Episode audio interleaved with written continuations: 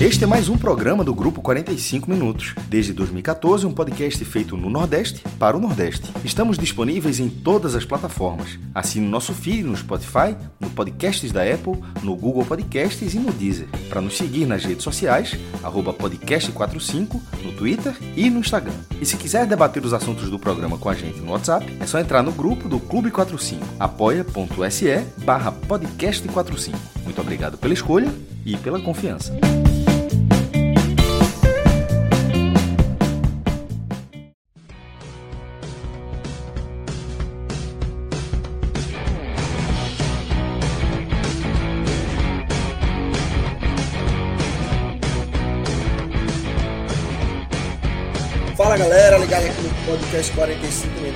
Começando aqui mais um programa desses especiais, programas grandes de domingo, onde a gente tem fechamentos de rodadas, jogos importantes. E a gente vai ter aqui a análise do jogo do Bahia, o triunfo do Bahia 4 a 0 contra o, o Red Bull Bragantino e também o empate do Ceará pela Série B contra a Ponte Preta no Castelão. E junto dessa análise do Ceará, vamos fazer também aquele velho raio-x da rodada da Série B do Campeonato Brasileiro, que a gente encerra mais uma rodada. Vamos ver como é que está o cenário, fazer todas as comparações aí, apoiados sempre ali no programa desenvolvido pelo nosso Pedro Pereira, que está aqui comigo. Eu sou Lucas Leozito, aqui com Pedro Pereira e com Arthur Silva, além de Pedro Alves e Vitor Aguiar, que estão nos bastidores, nos trabalhos técnicos, para a gente colocar esse programa no ar, esse podcast no ar, e começar, Pedro, a falar do Bahia, né? Uma vitória importantíssima é, por todos os contextos, né? Assim, dá uma embalada, vitória boa, goleada e uma coisa que eu pontuei lá, lá, lá no início, assim, num momento que os adversários diretos ali da briga ali por baixo venceram jogos importantes, é, jogos que também dão uma carga de moral para os dois. Estou citando aqui Vasco e Santos, né? Vasco pegou o Atlético Mineiro no Maracanã, venceu por 1 a 0 é, num jogo que com certeza vai ficar marcado aí se, se por um acaso o Vasco conseguir essa fugir desse rebaixamento, esse jogo tende a ficar marcado. E o Santos também vence o Grêmio em casa com a Vila lotada, é, com o abraço da torcida. Então, em mais um jogo também importante para o Santos. E o Bahia tinha que fazer a sua parte e fez e fez muito bem, né, Pedro? É isso, Lucas. Boa noite, boa noite, Arthur, boa noite a todo mundo que tá ligado. É, O resultado hoje é crucial, assim, para o Bahia, né? A gente chegou a falar na semana passada sobre a importância desse jogo contra o Bragantino, que não era um jogo fácil, pelo contrário, era um adversário difícil. E você, Lucas falou bem, né? Os adversários do Bahia ganharam seus jogos hoje. É, o Vasco já havia vencido, o Santos venceu o Grêmio também. Ou seja, se o Bahia, por acaso, tivesse perdido no jogo de hoje, qual seria o cenário, né? O Bahia estaria três pontos de sair da zona de rebaixamento, estaria na zona de rebaixamento, né? E a três pontos do primeiro time fora, que seria o Santos. E estaria já com o Vasco ali na cola. E o Bahia iria para um jogo contra o líder do campeonato, o Bragantino, fora de casa. Com todo esse cenário de zona de Botafogo, né? rebaixamento. Exato. Botafogo. Então, isso. Então, era um, era, era um jogo assim fundamental para o Bahia. E além disso, além da questão da tabela, havia também uma questão de clima, né? O Bahia vinha de um- uma, uma vitória contra o América, depois jogou bem contra o Atlético Mineiro, especialmente no primeiro tempo, mas perdeu. E ainda havia uma dúvida, né, se de fato aquelas atuações, essas duas últimas atuações contra América e Atlético, elas já sinalizavam ali um- uma mudança de espírito, né, uma, uma chave virada. Cheguei até a comentar sobre isso no dia da, da derrota é, contra o Atlético. E aquele triunfo diante do América, ele ainda não era suficiente para a gente falar, pô, a chave virou. A chave ela é, ela é virada quando você tem ali uma sequência de, de boas atuações e principalmente bons resultados. E aí vem a derrota para o Atlético e por mais que a atuação tenha sido boa, o Bahia perde o jogo, algo que aconteceu outras vezes no campeonato também.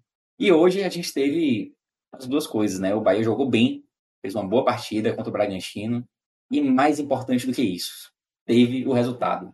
E um senhor resultado, né? É...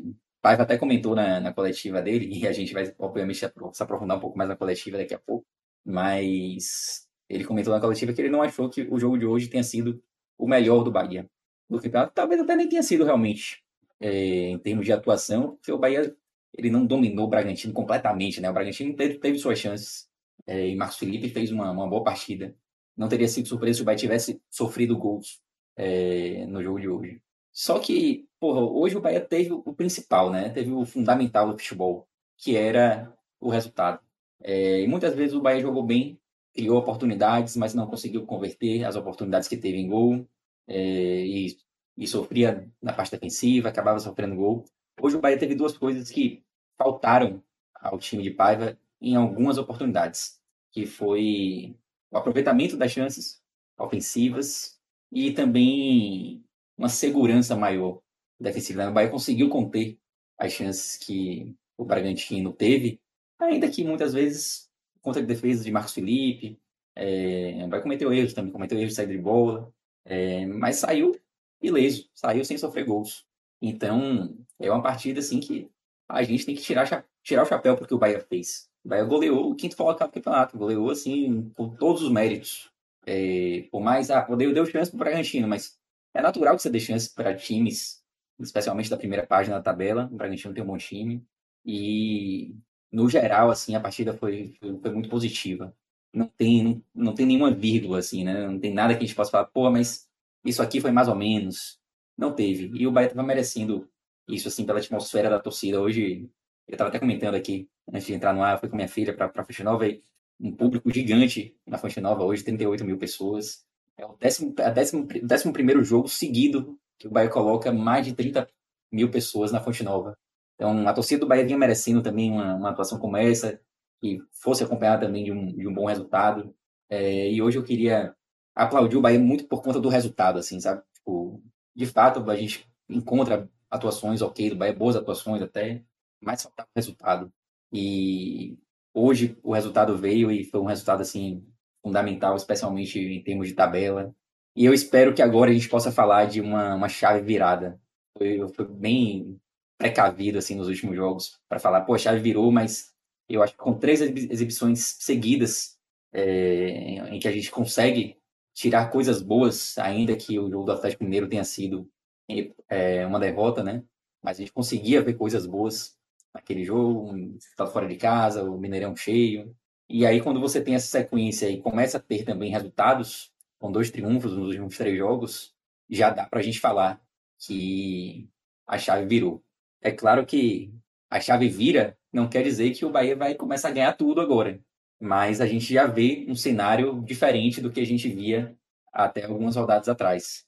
Num momento fundamental, que, como o Lucas falou, os adversários da parte de baixo estão ganhando, a gente tinha um campeonato ali onde a parte de baixo pontuava muito pouco, e a gente vai ver isso no, no dashboard, né, no raio-x, que não vai ser hoje, né? O raio-x da Série A vai ser amanhã, mas a gente vai ver que os times de baixo já começam a pontuar mais. E aquele cenário que a gente tinha de uma pontuação baixa na parte de baixo, ele já começa a mudar, uma vez que essas equipes estão ganhando, né? E comentei outro dia também sobre a questão dos reforços, eu acho que os reforços já, já deram outra cara ao Bahia. É completamente diferente você ver um time com dois laterais, como Gilberto e Cândido, do que você tinha com os laterais que o Bahia tinha normalmente, né? Cicinho e a esquerda ali com é, Rian, Matheus Bahia, é, Chaves. Então, a diferença técnica, é, é óbvio que quando você contrata jogadores para as posições onde o Bahia tinha carência, o resultado ele aparece. Bahia, e eu, eu acho que essa mudança se deve muito a isso, né? As peças que chegaram Claro que o Bahia ainda tem carências, né? A questão da, do ataque, a gente bateu muito aqui, bati muito, especialmente depois do, do contra o Atlético, na questão do, da falta de um centroavante. É, mas é inegável que as peças que chegaram já deram uma outra cara para esse time do Bahia. E agora é esperar que a chave realmente tenha virado de vez. É claro que o jogo é muito difícil contra o Botafogo, mas pode fazer uma boa partida, é difícil. O Botafogo perdeu de, ninguém, não empatou com ninguém em casa, né? É um jogo bem difícil. Mas talvez a atuação do, contra o Botafogo dê sinais de, de, que realmente a chave virou e a gente possa mais uma vez confirmar essa impressão que a gente está tendo hoje. É, mas no geral, é uma partida. Até dá, para dizer até que a partida foi relativamente tranquila, porque o gol saiu cedo, né? Claro que o, o Bragantino teve chances, O Bragantino criou oportunidades ainda no primeiro tempo, quando o jogo estava 1x0 para Bahia, mas o Bahia teve também gol anulado, quando a partida estava 2 a 0 E foi um impedimento, assim, eu estava até vendo aqui os melhores momentos agora, aqui agora, foi um impedimento até bem milimétrico, assim, né? Não é duvidoso, tipo, de fato estava impedido, mas foi por pouco que aquele gol não, não seria validado. É... E aí já virou segundo tempo com 2 a 0 um jogo um pouco mais tranquilo, por mais que o Bragantino ainda agredisse também. O Bragantino não foi uma equipe morta no jogo, é... teve suas chances. E no segundo tempo o Bahia acabou conseguindo aproveitar as oportunidades que teve e saiu da, da Fonte Nova com uma goleada, que é algo raro de acontecer, né? Na Série A é muito difícil você conseguir aplicar goleadas. Essa é apenas a 17 vez, se eu não me engano, 18 vez que o Bahia aplica quatro ou mais gols assim, de diferença em uma Série A de brasileiro. Então não é o que a gente vê todo dia, porque é obviamente o nível é muito alto. É... Então, assim, eu acho que hoje o torcedor do Bahia pôde sair da Fonte Nova convicto assim de que a fase é melhor. A fase é melhor do que o que a gente tinha. O cenário é melhor do que o que a gente tinha até alguns dias atrás e que esse cenário bom possa trazer um pouco de paz também para o ambiente, porque é um ambiente de muita contestação, contestação extremamente válida, diga-se de passagem, em relação ao trabalho de Renato Paiva, e quem sabe agora a gente possa ter um, um ambiente mais, mais tranquilo. Perfeito. Arthur, é, queria te trazer aqui para esse debate, falar da, dessa questão aí que Pedro trouxe, né, da, da virada de chave e desse, dessa sequência, né? A gente cobrou muito, cobrava muito isso do Bahia durante todo o ano, né? A gente estava aqui no dia 20 de agosto, e era um Bahia que não destravava, um Bahia que é, não conseguia ter uma sequência de jogos positivos, é, também de resultados não. É, então, agora parece que aquilo que a gente falava desde o início, e no início com muita paciência até, né? Assim, sabia todo mundo sabia que era mudança de um projeto, não só mudança de um time, a mudança de um projeto como todo num clube. Então, eu acho que a paciência foi maior com, com, com, esse Bahia por conta dessa mudança, mas chegou um momento ali que a cobrança passou a ser mais efusiva, porque de fato houve um investimento e faltava resultado, faltava que isso se transformasse em resultados positivos. É, mas agora parece que aquilo que isso começa a aparecer, né? É, o Bahia começa a dar sinais de um bom futebol, é, de um futebol mais organizado e, aliado a isso, começa a ter resultados. Né? Então é um momento importante para esse Bahia, para esse Bahia e para esse trabalho de Paiva, né? Exatamente, Lucas. É, boa noite, Lucas, Pedro, todo mundo que está que tá assistindo, e, e, é exatamente isso, né? Até vocês já trouxeram um ponto ali de quanto era importante essa partida para o Bahia, e aí eu vou adicionar aqui que além dos resultados dos adversários, a gente até tinha comentado da importância devido à proximidade que o Bahia tem de enfrentar uma sequência de decisões com adversários diretos, né? O Bahia vai pegar o Botafogo na próxima rodada, depois ele começa uma sequência que eu acho que começa com o Vasco e depois tem Vasco, Santos, um pouquinho depois ali tem o Goiás, tem o Coritiba. Então, assim, é uma sequência bem é, importante para o Bahia e que pode ser um momento ali dele realmente se livrar dessa situação e até talvez pensar num, num campeonato um pouco mais tranquilo, ali numa, numa, parte brigando ali talvez pela primeira página, ou então nas primeiras posições da segunda, enfim. E aí era muito importante o Bahia não chegar nesse momento com uma pressão muito grande por não estar conseguindo resultados ou por não estar conseguindo ter um desempenho, né?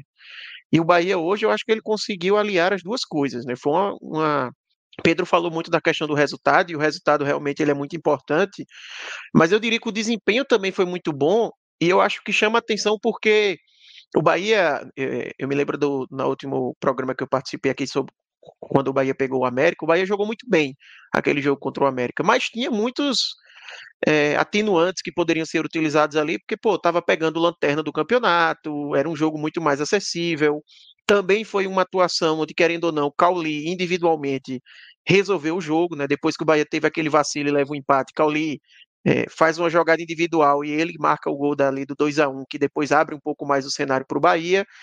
E hoje a gente tem um, um, uma situação diferente, né? O Bahia pegou uma equipe que está bem no campeonato. O, o Bragantino ele terminou o primeiro turno na quinta colocação. E era uma equipe que tinha um dos melhores ataques, uma das melhores defesas, então um time que mais finalizava na, no, no, primeiro turno do Campeonato Brasileiro. Então era um jogo difícil e que o Bahia ele é, controlou do início ao fim. Tiveram momentos ali, principalmente no primeiro tempo, onde o Bahia correu o risco de levar um gol, sim. Mas eu acho também que era algo esperado quando você está pegando o Bragantino. Eu acabei de dizer que o Bragantino é a equipe que no primeiro turno mais finalizou no campeonato. Então não ia ser diferente. Ele ia finalizar bastante também contra o Bahia. Ele até finalizou menos do que a média dele, mas finalizou com perigo e estava ali Marcos Felipe fazendo mais uma boa atuação para segurar o resultado. Então eu acho que realmente é um jogo para ser uma virada de chave. Né? A gente não consegue cravar aqui de que virou a chave e agora o campeonato vai ser outro, tem que ver ali o que vem para frente, principalmente essa sequência que eu falei de decisões.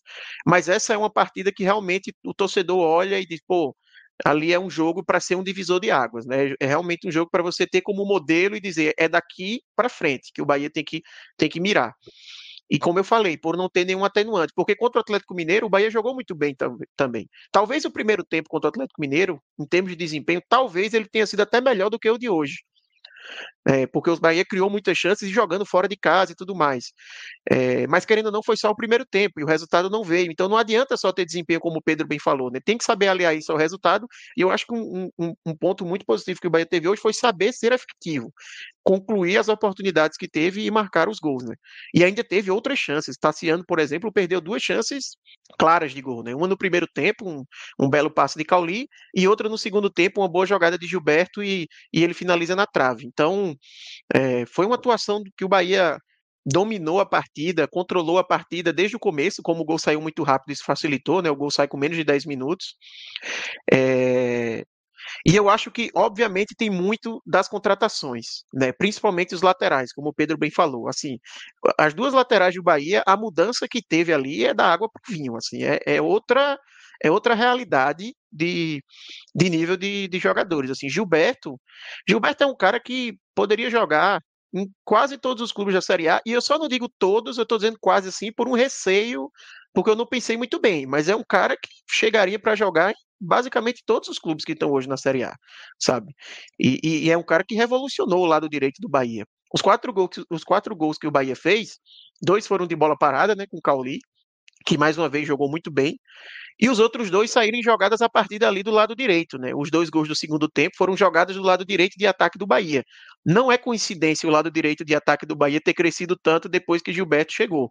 Né? Isso, isso é resultado do, do crescimento que a equipe teve ali naquele lado, inclusive o segundo gol, do segundo tempo, né, o último gol, é uma jogada dele ali que ele cruza e a bola chega até Cauli para finalização. Então, é, as contratações elas vêm surtindo efeito. Eu acho que a janela do Bahia, embora tinha muitas ressalvas ainda que, pô, não veio um camisa 9, é, talvez ali um, um cara como volante ali para Rezende não ser o titular, embora Rezende, já dando spoiler, tenha feito uma excelente partida hoje, tá? Mas é um ponto que a torcida do Bahia pega no pé, né? De que, pô, Rezende não é um jogador para ser titular nessa Série A e tal. Talvez ainda tenha essas duas lacunas que o pessoal pegou um pouco mais no pé em relação à janela, mas foi uma janela que mudou o patamar do, do time do Bahia. Isso eu não tenho dúvida. E eu acho também, Lucas, que o Bahia e aí é, é um pouco que vai para Paiva, né? Vem conseguindo aproveitar esses meios de semana vazios, sem jogos, para ir formando melhor o time, né? Obviamente que a qualidade técnica facilita bastante né, nesse trabalho, mas hoje foi um jogo que eu vi o Bahia ter a força do conjunto, né? Não só as individualidades, mas também ter um time mais encorpado, mais encorpado, mais entrosado, é, sabendo jogar ali. O, o Bragantino, por mais que tenha tido algumas chances, não chegou com tanto perigo, assim, com tantas chances de perigo iminente de gol, sabe? O Bahia soube se postar bem dentro de campo. Então, realmente é um momento muito positivo e que, repito, chegou na hora certa. Né? O Bahia tem um jogo agora bem complicado contra o Botafogo, fora de casa. É, mas assim, eu, eu, eu acho que o torcedor olha, por mais que, o, que seja, o Pedro bem falou, o Botafogo nem empatou dentro de casa nesse campeonato. Mas eu não acho que o torcedor do Bahia vai para esse jogo e é descartado, não adianta nem assistir, sabe? Até pelo que a equipe vem mostrando, o torcedor tem todo o direito de acreditar que o Bahia pode ir lá e somar um pontinho, sabe? Então, e, e além disso, depois vem as decisões. Então, o Bahia está realmente crescendo no campeonato, no momento certo, é, e dando segurança porque não são resultados que estão vindo na sorte ou sai um gol ali, embora seria importante da mesma forma os três pontos, mas eu acho que o desempenho ele vem também credenciando o torcedor a acreditar que pode ser uma virada de chave é, dentro dessa, dessa temporada. E esse, esse sentimento dentro da torcida é importante, né, Pedro? Assim, você citou que são 11, 11 jogos, né? Que o Bahia, seguidos, que o Bahia bota mais de 30 mil. Isso já é, por si só, já é uma demonstração de que a torcida tá fechada e vai. O time não estava correspondendo, a torcida disse, não, vamos fechar, vamos carregar. Então, assim, essa sinergia, é, o time, a torcida já estava fechada. E agora, vendo esse resultado, os resultados vindo, o futebol sendo bem apresentado, é, é importante para esse momento também, nessa parceria. É, faço até ressalvas aí se estava fechada, tá? Porque o clima da partida em alguns jogos, claro que você tinha o estádio lotado, você tinha o apoio ali nos iniciais, mas a gente teve alguns jogos com muita pressão, assim, é, contra tava fechada né? no sentido de vamos lá e se der certo, é, vamos. Tava indo realmente mais cobrar, né? É, mas a gente teve, assim, jogos em que você via que era um ambiente ali próximo de explodir. É, e eu tinha, tinha um receio que isso acontecesse em determinado momento. A gente, o Bahia teve, assim, alguns momentos realmente tensos é, nessa temporada. Mas, de fato, nunca faltou apoio da torcida. O seu do Bahia tá dando um show, assim, nessa temporada. Desde o primeiro jogo lá contra o Juazeirense e Sul. O estádio estava completamente lotado para uma estreia de Campeonato Baiano. É, o único público mais baixo que o Bahia teve na temporada até aqui foi no jogo que o Bahia já estava eliminado da Copa do, da Copa do Nordeste contra o CRB.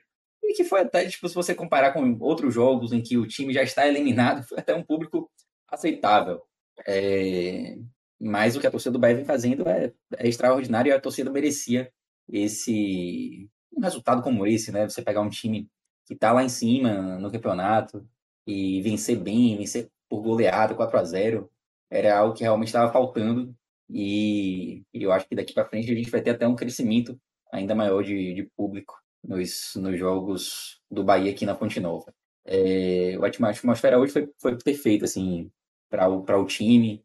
Claro que quando você tem os gols saindo cedo, é, é, óbvio que isso facilita também, né? Você tem uma atmosfera ainda melhor no estádio, mas eu não tenho dúvida nenhuma assim que uma coisa que o clube não pode se queixar é da torcida. Sempre foi assim, né? A torcida do Bahia é, é sensacional, assim, sempre foi. E nessa, nessa temporada está sendo mais ainda, em termos de, de presença de público. A torcida do Bahia merece demais esse resultado hoje. É isso. E aí, Pedro, a gente teve é, um episódio. Vamos trazer aqui Pedro Alves. Tá pegando o vídeo aqui para a gente colocar, mas enquanto ele não dá o ok, a gente pode ir falando né, do que aconteceu na coletiva. É, acho que já está ok. Então vamos soltar o vídeo logo e a gente comenta na sequência. Né? Uma, uma, coletiva, a coletiva de Paiva, uma discussão bem acalorada aí, é, coisa bem rara de se ver. É, então solta aí, Pedro, para a gente ver o, a resposta, a pergunta e a resposta de Paiva. Boa noite, Paiva. Um, um jogo onde sua equipe cumpriu tudo que você planejou, tudo aquilo que você treinou o que é que você pode falar desse jogo em que a equipe se mostrou regular do início ao fim em todos os seus departamentos? Pensei que se ia pôr em pé e apontar-me o dedo. Pensei que ia fazer isso. Professor, Pensei que ia pôr em cada pé. coisa não, é coisa. Não, você eu gosta de me insultar. Não. Eu só posso Fala lá então. Fala lá então. sobre a coletiva, sobre certo. o jogo. Eu estou na coletiva, eu só posso perguntar sobre o jogo. Certo. Então tá? eu vou responder. Eu Pronto. pensei que você ia pôr-se em pé e apontar o dedo e chamar-me cobarde e mal criado como fez. Mas você faz Achei isso longe. Você, você faz isso longe. Assim. Aqui não faz. Aqui não faz. Naquele então, vou -lhe dizer, você foi. Então eu vou-lhe dizer, mal criado, ninguém me achou, só você. Porque eu não insultei ninguém, não faltei respeito a ninguém. Segunda, cobarde. Se eu fosse cobarde, já me tinha ido embora. E estou a falar para o radialista, não estou a falar para o homem. Estou a falar para o radialista. O homem é outra coisa, como você diz. Se eu fosse cobarde, já me tinha ido embora. E se eu fosse cobarde, não falava na sua cara. Porque você fala. Eu também estou falando para você. Não, você fala no, no seu showzinho. Achei quando está sozinho. covarde, sim. Quando está você sozinho. Você não respondeu o que eu lhe perguntei, foi uma atitude covarde. Não tem Quer que falar responder. do que eu falei na TV? Faça como você fez agora. Pergunte, fale do que eu falei na TV e depois responda a pergunta da coletiva. Eu venho para a coletiva lhe perguntar da coletiva. No programa, no canal de YouTube, aonde eu quiser, eu falo o que eu penso. Aqui, eu falo do jogo. É curioso, você só pensa no outro lado, aqui à minha frente não pensa. Percebe? Não posso, Você não posso. pensa. Quer debater? Vamos Você não debater. pensa. Achei sua Não, não vou debater consigo. Acha que eu vou perder tempo consigo. Nem amor eu de Deus. perder com você, perdeu Pelo amor sim. Deus. Outra Tanto pergunta. que tá aí falando. Outra pergunta. Outra pergunta não, por favor, responda a minha pergunta. A resposta é não. Não? Não. Ah, tá. Belo treinador que não responde se seu time jogou É aquilo que o você treinador planejou. pífio. Como você é um, um radialista Você é pífio. Pífio, Sabe sim. uma coisa? Quando eu cheguei a Salvador, disseram-me assim: olha, tenha cuidado com o tal de Baraúna. É. E de facto, confirma-se. De facto, confirma-se. Você é mal educado mesmo. Pois sou. Mas não insultei. Não, nunca lhe chamei de cobarde nem de mal criado. Professor, Diga. quanto é. o. Pode voltar para cá. Lamentável, né? Um episódio assim, lamentável numa, num dia de uma vitória importante e imponente do Bahia. É, claramente Paiva estava engasgado, porque a pergunta é absolutamente normal, positiva, é, não tem absolutamente nada demais na pergunta, mas já, obviamente, existe um ruído aí entre ele e o Baraúna, né? É, o que é que você nos traz de contexto disso, Pedro? O que é que se fala disso aí em Salvador? Dessa relação entre os dois e qual a reação é, diante disso que aconteceu hoje, né? Tá no mudo, tá no mudo. Tá no mudo, Pedro. Opa, agora sim. É, não foi a primeira vez que Baraúna e Paiva trocaram farpas em coletiva. Eles já tinham tido um problema anterior também durante uma coletiva. Fizeram as pazes, inclusive na coletiva seguinte, a Fonte Nova. Paiva até comentou que estava feliz por ter conversado com, com Baraúna e tal, e resolvido o problema que eles tiveram. Entre tapas Mas, e beijos, entre tapas e é, beijos. Pelo visto, azedou de novo a relação. Pelo que eu entendi, foi algo que Baraúna teria comentado no programa de televisão que ele participa, né? Porque, de fato, Lucas, a pergunta foi uma pergunta absolutamente normal, né? não, não, teve absolutamente nada. A resposta de Paiva não foi em função da, da pergunta, né? Foi em relação Qualquer coisa que, que ele falasse ali. Exato. Você está muito bonito hoje. Ele ia dizer: Eu não sou covarde, não sou. Não sou Exatamente. Ele estava certo. Exatamente. É, agora sim, eu, eu, eu, primeiro eu tomei um susto, tá? Quando eu tava ouvindo a coletiva no carro, né? Também tomei um susto. Eu não entendi nada, porque pô, o Bahia ganhou de 4x0 e a pergunta, como a gente já disse, foi uma pergunta absolutamente normal. Eu estava tipo, conversando com minha filha e estava o rádio meio baixo, assim, e aí de repente eu só ouço o pau comido ali, do nada. A primeira pergunta, a coletiva começou dessa forma, aí, foi a primeira pergunta da coletiva. E tomei um susto, assim, quando comecei a ouvir. Assim, sobre o episódio em si, né? É, é claro que no, no, especialmente no futebol, né? É, eu acho que a crítica no futebol, ela, ela segue ali uma linha tênue às vezes, né? Há uma linha tênue entre a crítica e a ofensa, né? Muitas vezes a gente numa crítica por algo que a gente viu em campo, a gente acaba podendo ofender alguém mesmo sem querer. Tô nem, não tô nem dizendo que foi o caso de Baraúna, tá? Eu nem vi o que ele falou. É, mas eu também acho legítimo que Paiva tenha se irritado com a crítica e tenha levado isso para o lado pessoal, tenha se sentido ofendido pessoalmente. Isso pode acontecer mesmo sem querer. É, eu, eu, eu aqui, tipo, no podcast, por exemplo, ainda estou meio que me acostumando, não sou jornalista, né? Sou um torcedor e estou aqui comentando. Eu, eu tento tomar cuidado com isso às vezes, né? Outro dia eu falei, estava falando de Cicinho e eu comentei algo que depois eu até me arrependi. Ninguém, ninguém comentou como teria sido ruim e tal mas eu achei que eu poderia ter falado de uma outra forma, porque talvez se eu fosse assim eu não tivesse gostado da forma como, eu, como eu falei. E eu, eu me cobro isso, eu tento tomar cuidado para acabar não, em uma crítica relacionada ao futebol você acabar ofendendo a pessoa, né? Porque no futebol a impressão que eu tenho é que muitas vezes a gente esquece que são pessoas. A gente perde um pouco isso, isso. a questão da, da pessoalidade, Mas mesmo sem querer. Bater o tempo todo, né? É, é complicado. Exato. Não tô, repito, não estou dizendo que foi o caso de Bará, não, não sei, não sei nem o que ele falou. É, e o contexto da fala diz muito, né? Às vezes o cara entende como ofensa, mas o contexto era completamente diferente. É isso que eu ia trazer. E ainda tem um, um outro componente, Pedro, que eu acho assim. É... Talvez a gente está muito acostumado aqui a, a, falar covarde. Foi covarde, o cara foi covarde. Exato. Em Portugal, o peso disso pode ser diferente. É, a gente é a mesma língua, as palavras são basicamente as mesmas, mas aqui dentro do Brasil tem isso. É, eu vou até ter um episódio comigo, é, quando eu cobri o esporte em 2016, com Oswaldo de Oliveira. É, teve alguma coisa no clube e tal, uma discussão, e a gente fez uma matéria, eu trabalhava na Globo na época, e o título, aí o título da matéria era um título normal, mas na, na, Globo tem aquelas palavras, né? Que você bota só a palavra para o título lá de fora. E o título grande era treta. Foi uma treta, tinha tido uma treta entre ele e alguém. Só que aí ele foi para a coletiva e foi espumando. Porque no Rio de Janeiro, no Rio de Janeiro, treta é uma coisa mais pejorativa. Então ele ficou puto com o, fato de treta. Só que a gente usa o treta Mas nisso teve uma briga, teve uma, uma discussão. E ele ficou puto. Então isso acontece dentro do Brasil. Avalie do Brasil para Portugal. Talvez, não sei se é o caso também, covarde seja uma coisa muito mais pesada para Renato Paiva.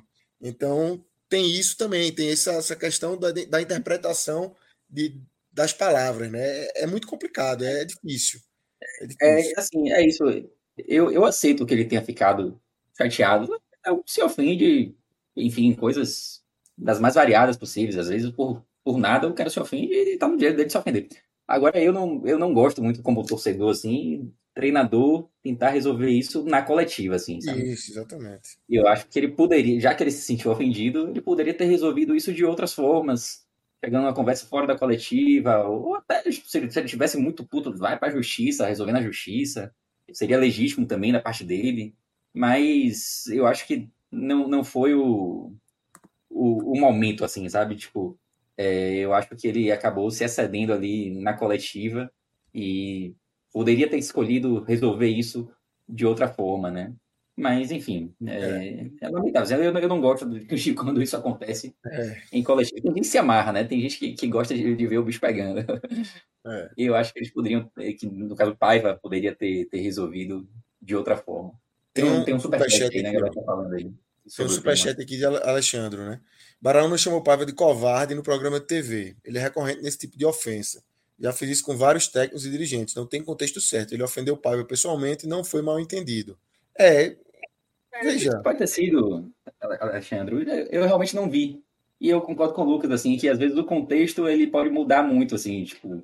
É, eu acho que em alguns contextos o covarde ele pode ser mais leve ou é, exatamente. É, Chama o treinador de covarde e recomendo. Né? Pô. O cara é covarde. É, o cara foi jogador, o jogador pode ser covarde em um lance. E, claro, pô. É, claro. Eu vi uma galera comentando aqui no chat que o, o covarde dele não foi em relação ao campo, mas porque Paiva se negou a responder uma pergunta numa coletiva passada. Aí é. o Baraúna disse que Paiva era covarde porque não quis responder a pergunta. É, claramente o, o clima não é bom entre os dois. É. Eles ficam usando do, do que tem, né? Assim, é, Baraúna fica usando do seu programa lá, do, enfim, para ofender Paiva da, da, forma como for, e Paiva usa da coletiva para tentar responder, e, e não, é, não é bom para nenhum dos dois, tá? Assim, é, não é bom para nenhum dos dois. Para o jornalista é terrível, porque já, já fica taxado, enfim, como esse cara.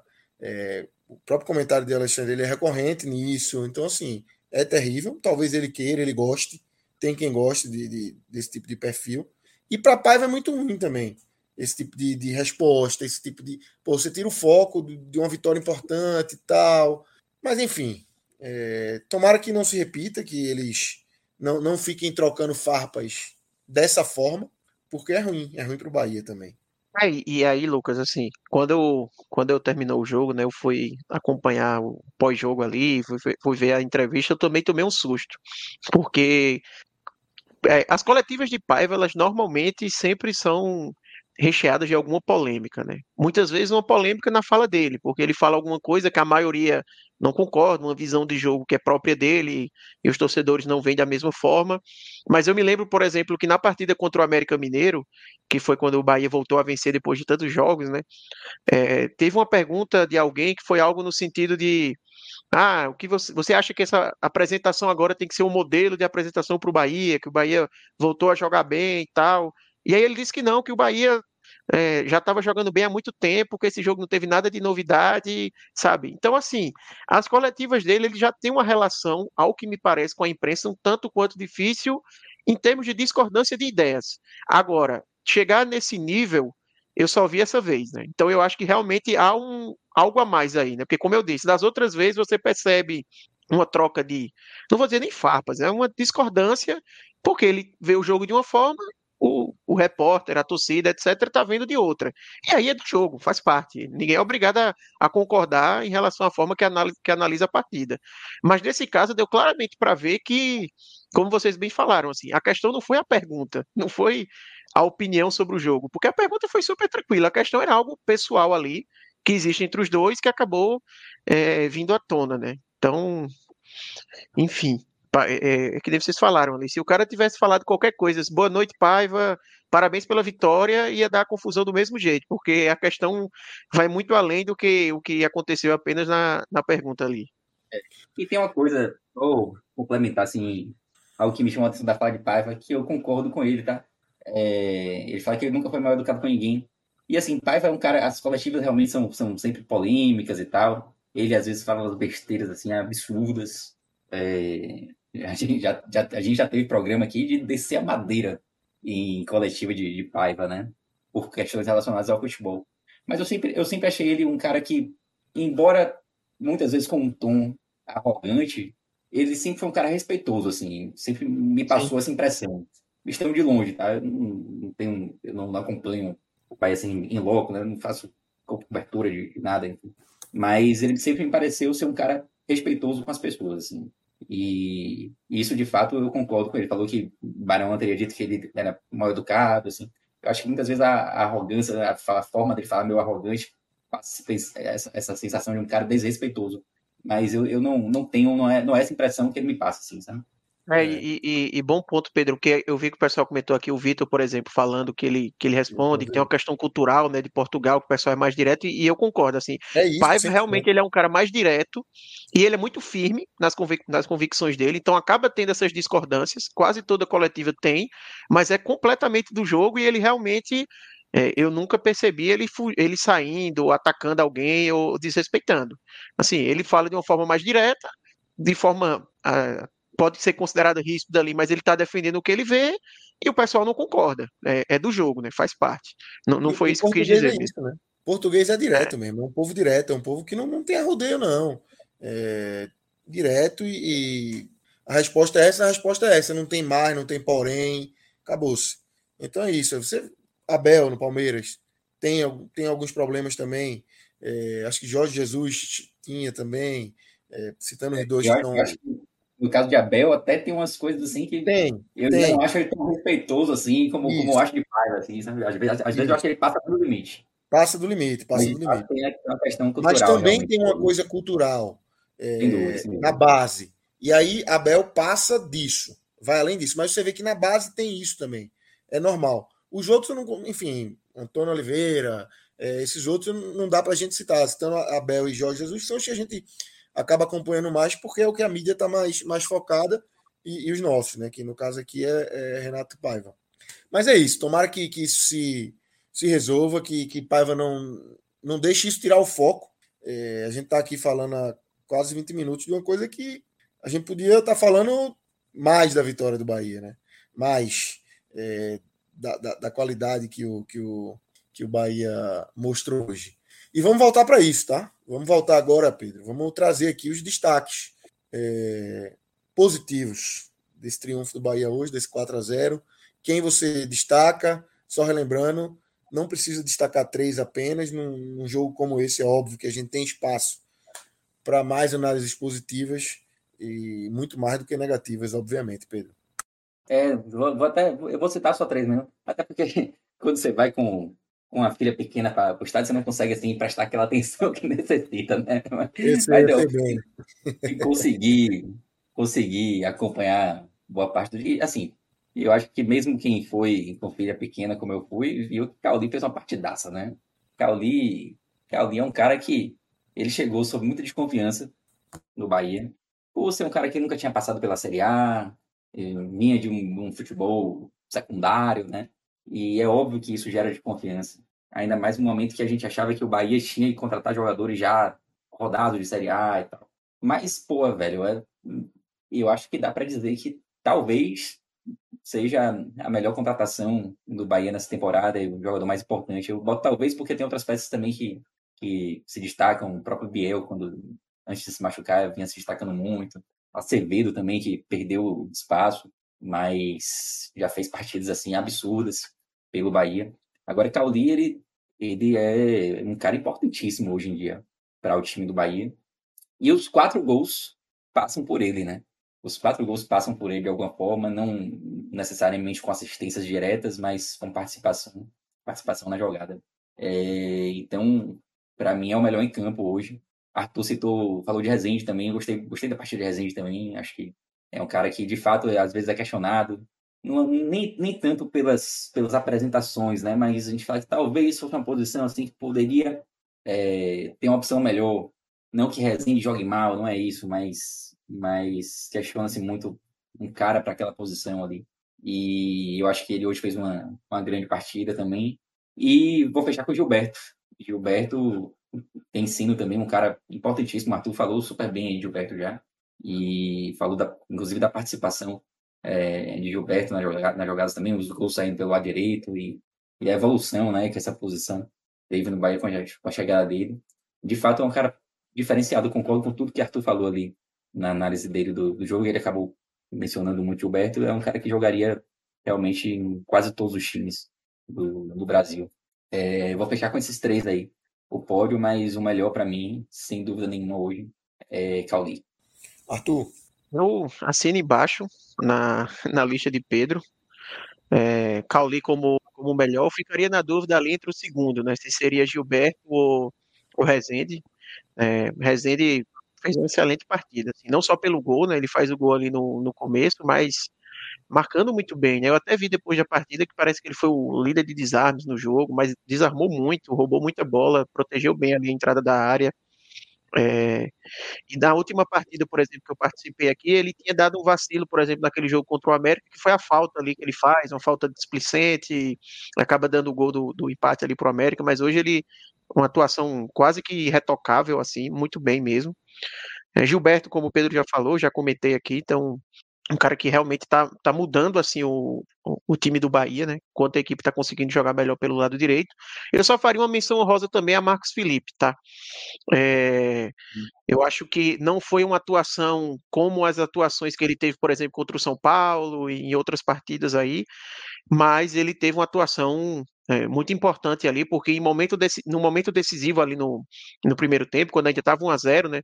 Tem uma falta que ele, que ele faz uma boa defesa depois tem uma chance, eu acho que é com, com Borbas, assim, pelo, pelo, pela direita de ataque do, do Bragantino, que ele também faz uma boa defesa. Então, é, foi um momento importante, porque se o Bahia leva um gol ali, a gente não sabe o que poderia acabar acontecendo da partida, né? Poderia ter mudado completamente o jogo. Então, é, eu acho que vale também essa menção honrosa a Marcos Felipe pela, pela boa atuação. É, embaixo, eu esqueci de citar, mas de fato, Marcos Felipe merecia ser, ser citado mesmo. E é um goleiro que aos poucos ele vinha, vinha se firmando, né? Foi muito questionado também em alguns momentos. É... Parece que foi só o Bahia especular que ia trazer outro goleiro, que aí o cara aumentou o nível das Outro, atuações, né? É, a, a tá Exatamente. Exatamente. É, e eu, eu acho que essas atuações elas vêm sendo importantes até para manter ele como, como titular, né?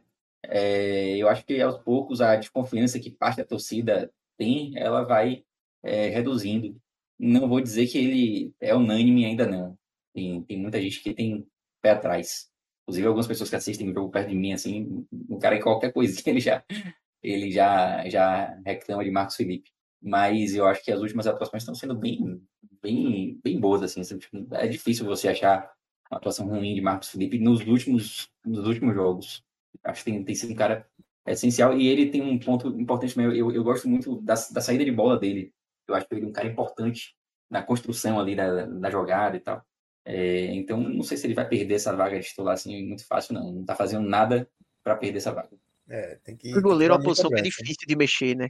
É. Porque assim, você pega um Max Felipe, que realmente oscilou, mas o cara tá no melhor momento dele no Bahia. Com confiança. Aí você vai mexer nele agora, não, não faz sentido, né? É. Aí entra o outro cara, vai mal, para você voltar com ele, você perdeu os dois. Exatamente, exatamente. Então, é. Vai com ele, vai com ele. E assim, é, acho que para esse momento do Bahia, é, Paiva achou ali um, um, mais ou menos um a 11, né? E isso vai ajudando nessa né? evolução. O, os processos ali dentro de campo já são conhecidos, o entrosamento vai aumentando. Né? peças chegaram muito bem, especialmente Gilberto. É, então isso vai, vai facilitando esse momento e essa evolução do Bahia, né, Pedro? É, sem dúvida. Você vê, né, como, como muda a cara de um time, né? As contratações, quando são feitas assim para as posições realmente carentes, tem um potencial assim de mudar completamente a cara do time. E, e, eu acho que foi isso que aconteceu assim nos, nos últimos três jogos.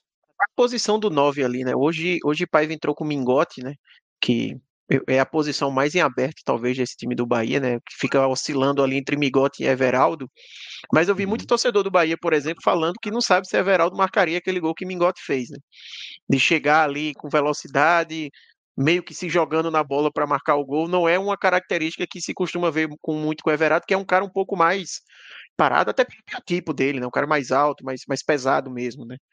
Então, é, eu acho que é, ainda é algo que o Bahia eu, eu ainda pensaria, até se o Bahia quiser dar uma virada de chave e pensar em algo, algo maior no campeonato, assim, talvez encontrar um camisa 9 aí que acabou o contrato antes do fim da janela, como o Coritiba, por exemplo, eu via muito falando em Slimani, que o Coritiba estava tentando contratar ele. Pô, seria um cara interessante, por exemplo, para o Bahia. Mas eu acho que Mingote hoje também fez uma, uma atuação positiva. Eu acho que o time do Bahia como um todo, né, um 4 a 0 assim, é difícil você falar de alguém que foi mal.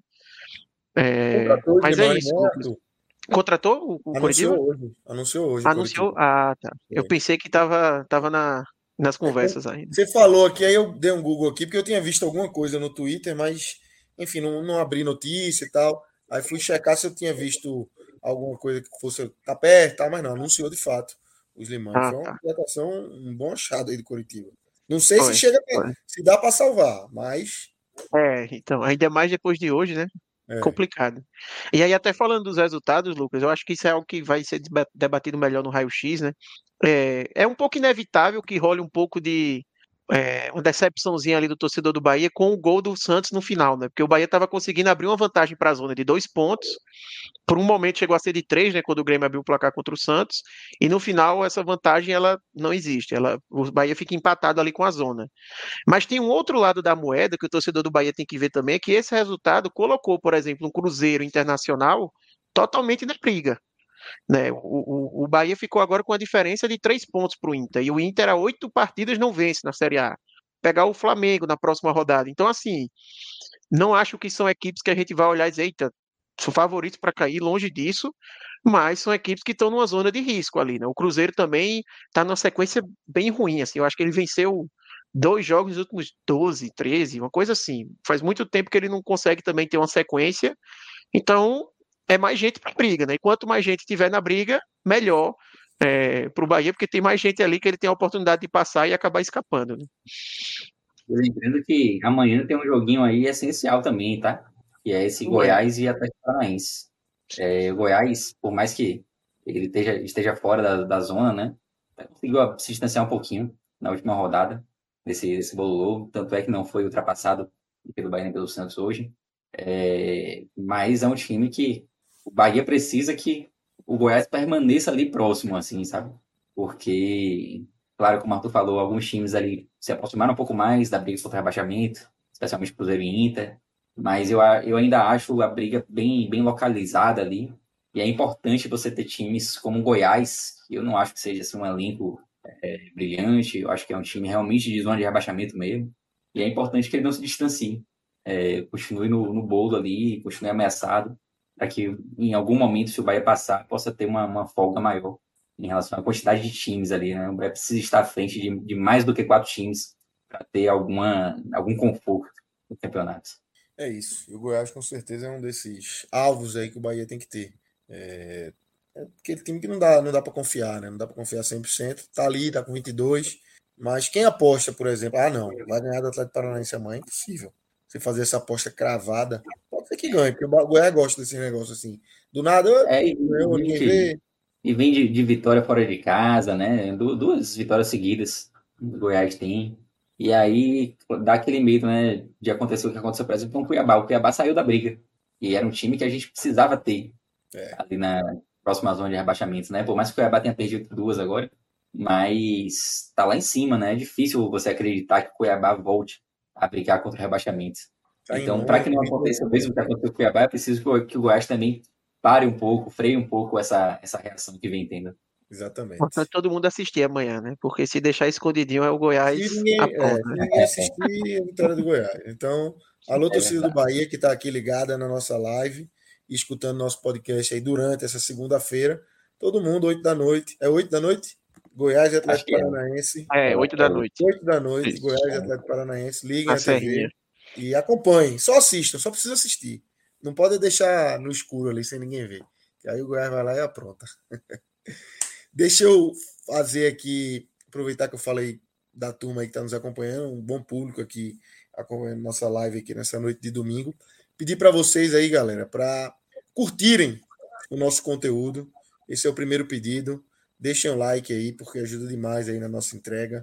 É, se você estiver nos escutando em formato de podcast, pode abrir o YouTube lá. Não precisa nem parar, né? Porque podcast você deixa em segundo plano no seu celular, já vai direto no YouTube. Dá um like aqui nessa nossa live, no nosso conteúdo. E se inscreve também no nosso canal, porque é importante para a gente. Quanto mais gente a gente tiver, é, para mais pessoas que não nos seguem, que não nos acompanham, o nosso conteúdo é entregue, o nosso conteúdo aparece ali é, no feed das pessoas no YouTube. Então, se você está aqui com a gente, é porque você presumo que você gosta, goste do nosso conteúdo, goste do nosso trabalho.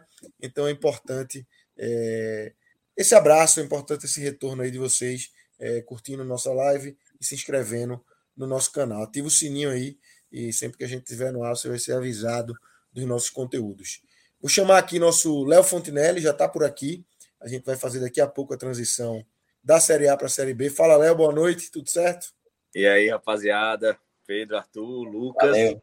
Meu irmão, Beleza? é tudo certo, não, né? né? Porra, que é isso. Eu tô, só não vou, eu não vou reclamar muito, que eu tô em solidariedade a Arthur aí. Eu não vou reclamar muito, não. Sempre quando eu penso em reclamar, eu lembro de Arthur e, e Felipe, e eu me sinto até mal tentar fazer isso. Tá vendo? Mas, mas a sensação que a gente falava era muito parecida, assim, a sensação de que acabou o ano, acabou o calendário. É... E eu fiquei muito, brinquei muito. Hoje teve o jogo do Ferroviário, né? Pô, o Ferrão aí tá rumo ao acesso e a gente falou isso. Cara, a gente tá com a sensação de ter uma, uma galera grande que vai ao estádio junto, que senta perto. Eu falei assim, eu tô com a sensação que eu sou um torcedor do Ferroviário, que muito tempo ia pro jogo para se encontrar com os amigos. Assim, o jogo era um detalhe. Eu acho que o Ceará tá fazendo isso com a gente. A gente tá dormente. Vai pro jogo para encontrar os amigos. Assim, pode, podia ser um jogo do Ceará Caçadores, futebol americano, Podia ser um jogo de futsal, do basquete, que tem agora basquete, vôlei, hockey, o Ceará tem tudo agora. É, acho que a gente tá ficando desse jeito já, infelizmente. É isso. Vamos, daqui a pouco a gente vai falar desse empate do Ceará contra a Ponte Preta. Finalzinho insano. Podia ter tido vitória do Ceará, podia ter tido vitória da Ponte Preta. Foi um bom final de jogo. Mas antes disso, o... a gente vai diminuir aqui de tamanho e vamos abrir o Beto Nacional é, para a gente dar uma olhada aí. É, o que é que a gente tem? Eu acho que a gente pode até já colocar um negocinho nesse Atlético Paranaense, tá? Contra o Goiás, para dar aquela força. Rapaz, não vai zicar não, pô. Não, pô, não tô zicando não, pô. Deixa eu, deixa eu... Quando é? Fazer Quando é o jogo? Dele. Amanhã, amanhã. Amanhã que horas? Oito da noite. Tá maluco? Vai botar nesse? Ah, não, mas segunda-feira é jogo isolado? Só tem ele. É ah, tá, então todo mundo vendo. Ah, Deve ser Sport TV. Ah, bota no Exatamente. Atlético, todo mundo ligado. Vou, vou assistir amanhã para dar uma força. Exatamente, é isso que eu falei. Acabei de pedir para a turma que está acompanhando que todo mundo assistir. Para poder dar uma força para o Atlético poder ganhar. Bota aí 20 nesse, 30 nesse Atlético aí que vai dar certo. No Atlético, 30. Amanhã a gente conversa, Pedro Pereira. O Pedro já fechou a câmera, foi embora. Ficou, ficou nervoso, esse homem. o homem ficou puto comigo. O que mais? O que é que tem mais aí na. Não é um dia de, de, de muitos jogos, não. Ó, São Bernardo e Piranga, Arthur. Série Czinha, América Aparecidense. Eu, eu acho que eu vou para esse jogo, o Bernardo e Piranga. Tu vai buscar, tu vai buscar. Dá quantas Eu acho que eu vou. É colado, pô. É, é tipo Recife Olinda. Ah, e o tá trabalho fica lá perto de São Bernardo já, e como já vou estar no trabalho, acho ah, que eu vou ah. tirar direto lá para ver. Vai-se embora, vai-se embora. E tá, tá de graça, pô. Ingresso gratuito, entra quem quiser para ver o jogo. A turma apelou do São Bernardo. O time não ganhava de ninguém. Disse, Vamos liberar geral aqui. Aí... Jogo que não vale nada, assim. Não é que não vale nada, né? Mas é, para o Náutico, no final das contas, vai depender só de si, né? Precisa ganhar de São Bernardo é. na, na, nos aflitos, É, a única coisa para o Náutico é que se, se, o São Bernardo vencer, talvez o São Bernardo jogue mais fechado contra o Náutico, né? Querendo um empate. Talvez seja o suficiente para ele. Se o São Bernardo não vence, vai ser um jogo mais do São Bernardo precisando do resultado tanto quanto o Náutico, né? Mas realmente o jogo importante para o Náutico era o de hoje, né? É, exatamente. Turma, turma secou bem hoje lá que mais? Querem arriscar mais alguma coisa aí desse de amanhã? Arabão, o que é que tem do Arabão aí? Mas até assisti um jogo aí, do Arabão essa semana, viu? E aí? Eu vi, vi o jogo de Cristiano Ronaldo lá. Ah, contra quem? Maílson. Maílson fechando é, o gol, meu amigo. É, e rapaz, mas uma, Eu não, não consigo me envolver ainda com o Arabão ainda, não. É muito, muito frio, pô. Muito frio. Tem condições, não. Eu só Ei, irmão, quem conhecer algum desses times aí não tem condições, não. não. Nunca ouvi falar nenhum. Quatro, só tem os É. quatro. que Não, esse, esse Al Faisal eu acho que eu já ouvi falar alguma vez. O Esse resto. Apesar tem, tem algum ex-Bahia lá, alguma coisa assim. Já, já ouvi também. Tem em minha planilha. É. Ele, não sei porquê, não, mas tem. Mas eu acho que não é time que se reforçou. Se É reforçou não, é não. Eu acho que não, é. Não é um daqueles quatro, não. É não, é não. Não, é não. Alfazal é o do Vina, não é não? Eu acho que esse Era, Alfazal era, é era o Tava Rossi. Eu- tava lá Era, agora. tava né? Rossi. Eu acho que Tava lá é. Rossi, Cassiano e Ismael Lima, do Cassiano, brasileiro. Cassiano do Fortaleza? É, o Cassiano que fez raiva a Léo. E a tu também, Arthur, quando jogou no Santa. Também, também, mas. Eu tô de férias, pô. Quem tá lá é Morato, Tem calma. ex-atacante do, do esporte. Terrível, Meu Deus do céu. terrível. Mas é isso. Em Pedro Maranhão quer que a gente respeite esse campeonato. Isso. Não, não dá não. Sem condições, Pedro Maranhão. Sem condições. Vamos embora, né? Acho que é isso, né? O dia não tá, não tá muito. Ou querem arriscar alguma coisa aí? Rapaz, só se quiser colocar alguma coisa no São Bernardo, mas também não acho muito confiável, não, esse time do São Bernardo, não. Não acho que seja uma boa aposta, não, esse São Bernardo.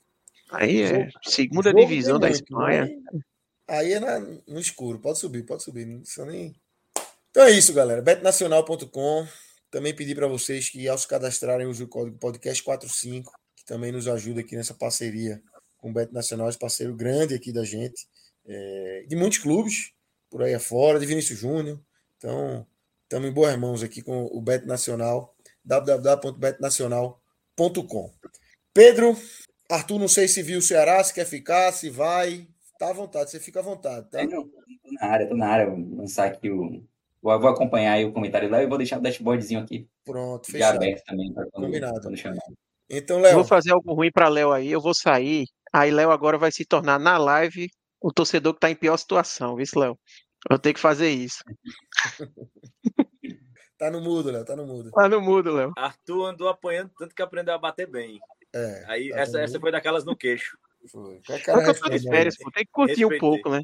Respeitei, respeitei. Eu vou lá. Valeu, galera. Vai, bom abraço, bom programa aí. Próxima. Abraço. Tchau, tchau. Léo, vamos embora, né? Falar desse 1 a 1 Jogo. Que era um jogo que o Ceará precisava vencer, né? O Ceará tá nessa de precisar vencer para chegar mais perto, para alimentar ali um sonho que tá distante, mas impossível não é. É, abre o placar com golaço. Golaço aí desse da foto, Barleta. É, chega a fazer um 2 a 0 com Saulo Mineiro. É, gol anulado, porque tem um toque de mão. O- a minha, antes ali, na hora do gol, né? Antes de perceber que ia pro VAR, e depois que mostrou o replay, eu vi que deu para ver que o gol ia ser anulado, mas a minha reação ao ver o gol do Saulo Mineiro aí, 2 a 0 um gol de cada um desses reforços do Ceará nessa janela, eu disse, porra, o Ceará fez o que precisava na janela. Porque eu me lembro em discussões com amigos, assim, porra, ah, o Ceará tá morto.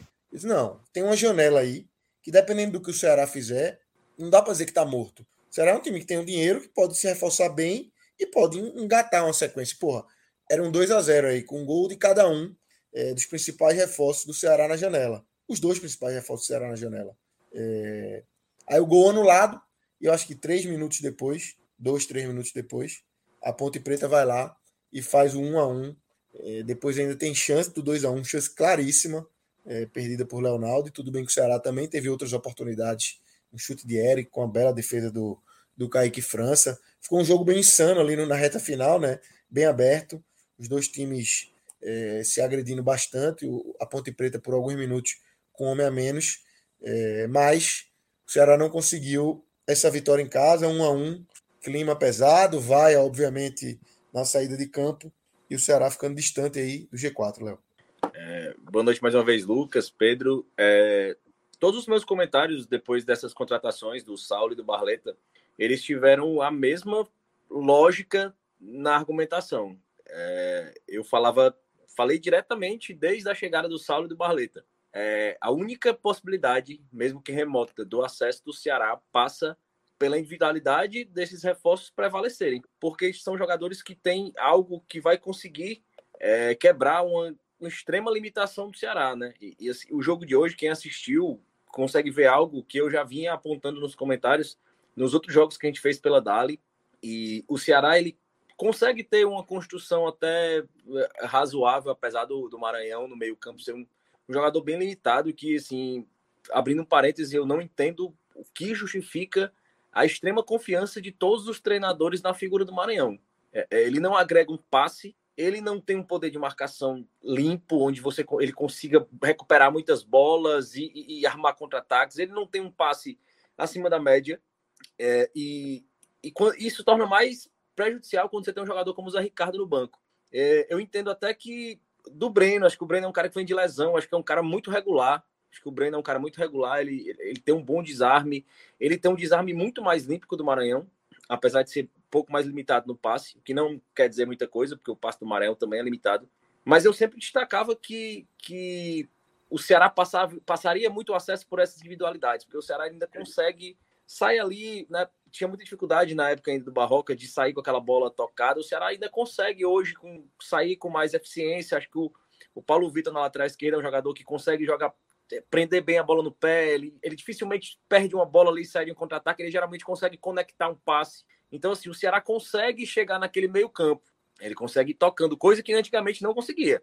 Mas é, é notório, é gritante a dificuldade que o Ceará tem naquele último passe para o arremate. Não é o arremate, o arremate ele não existe no Ceará.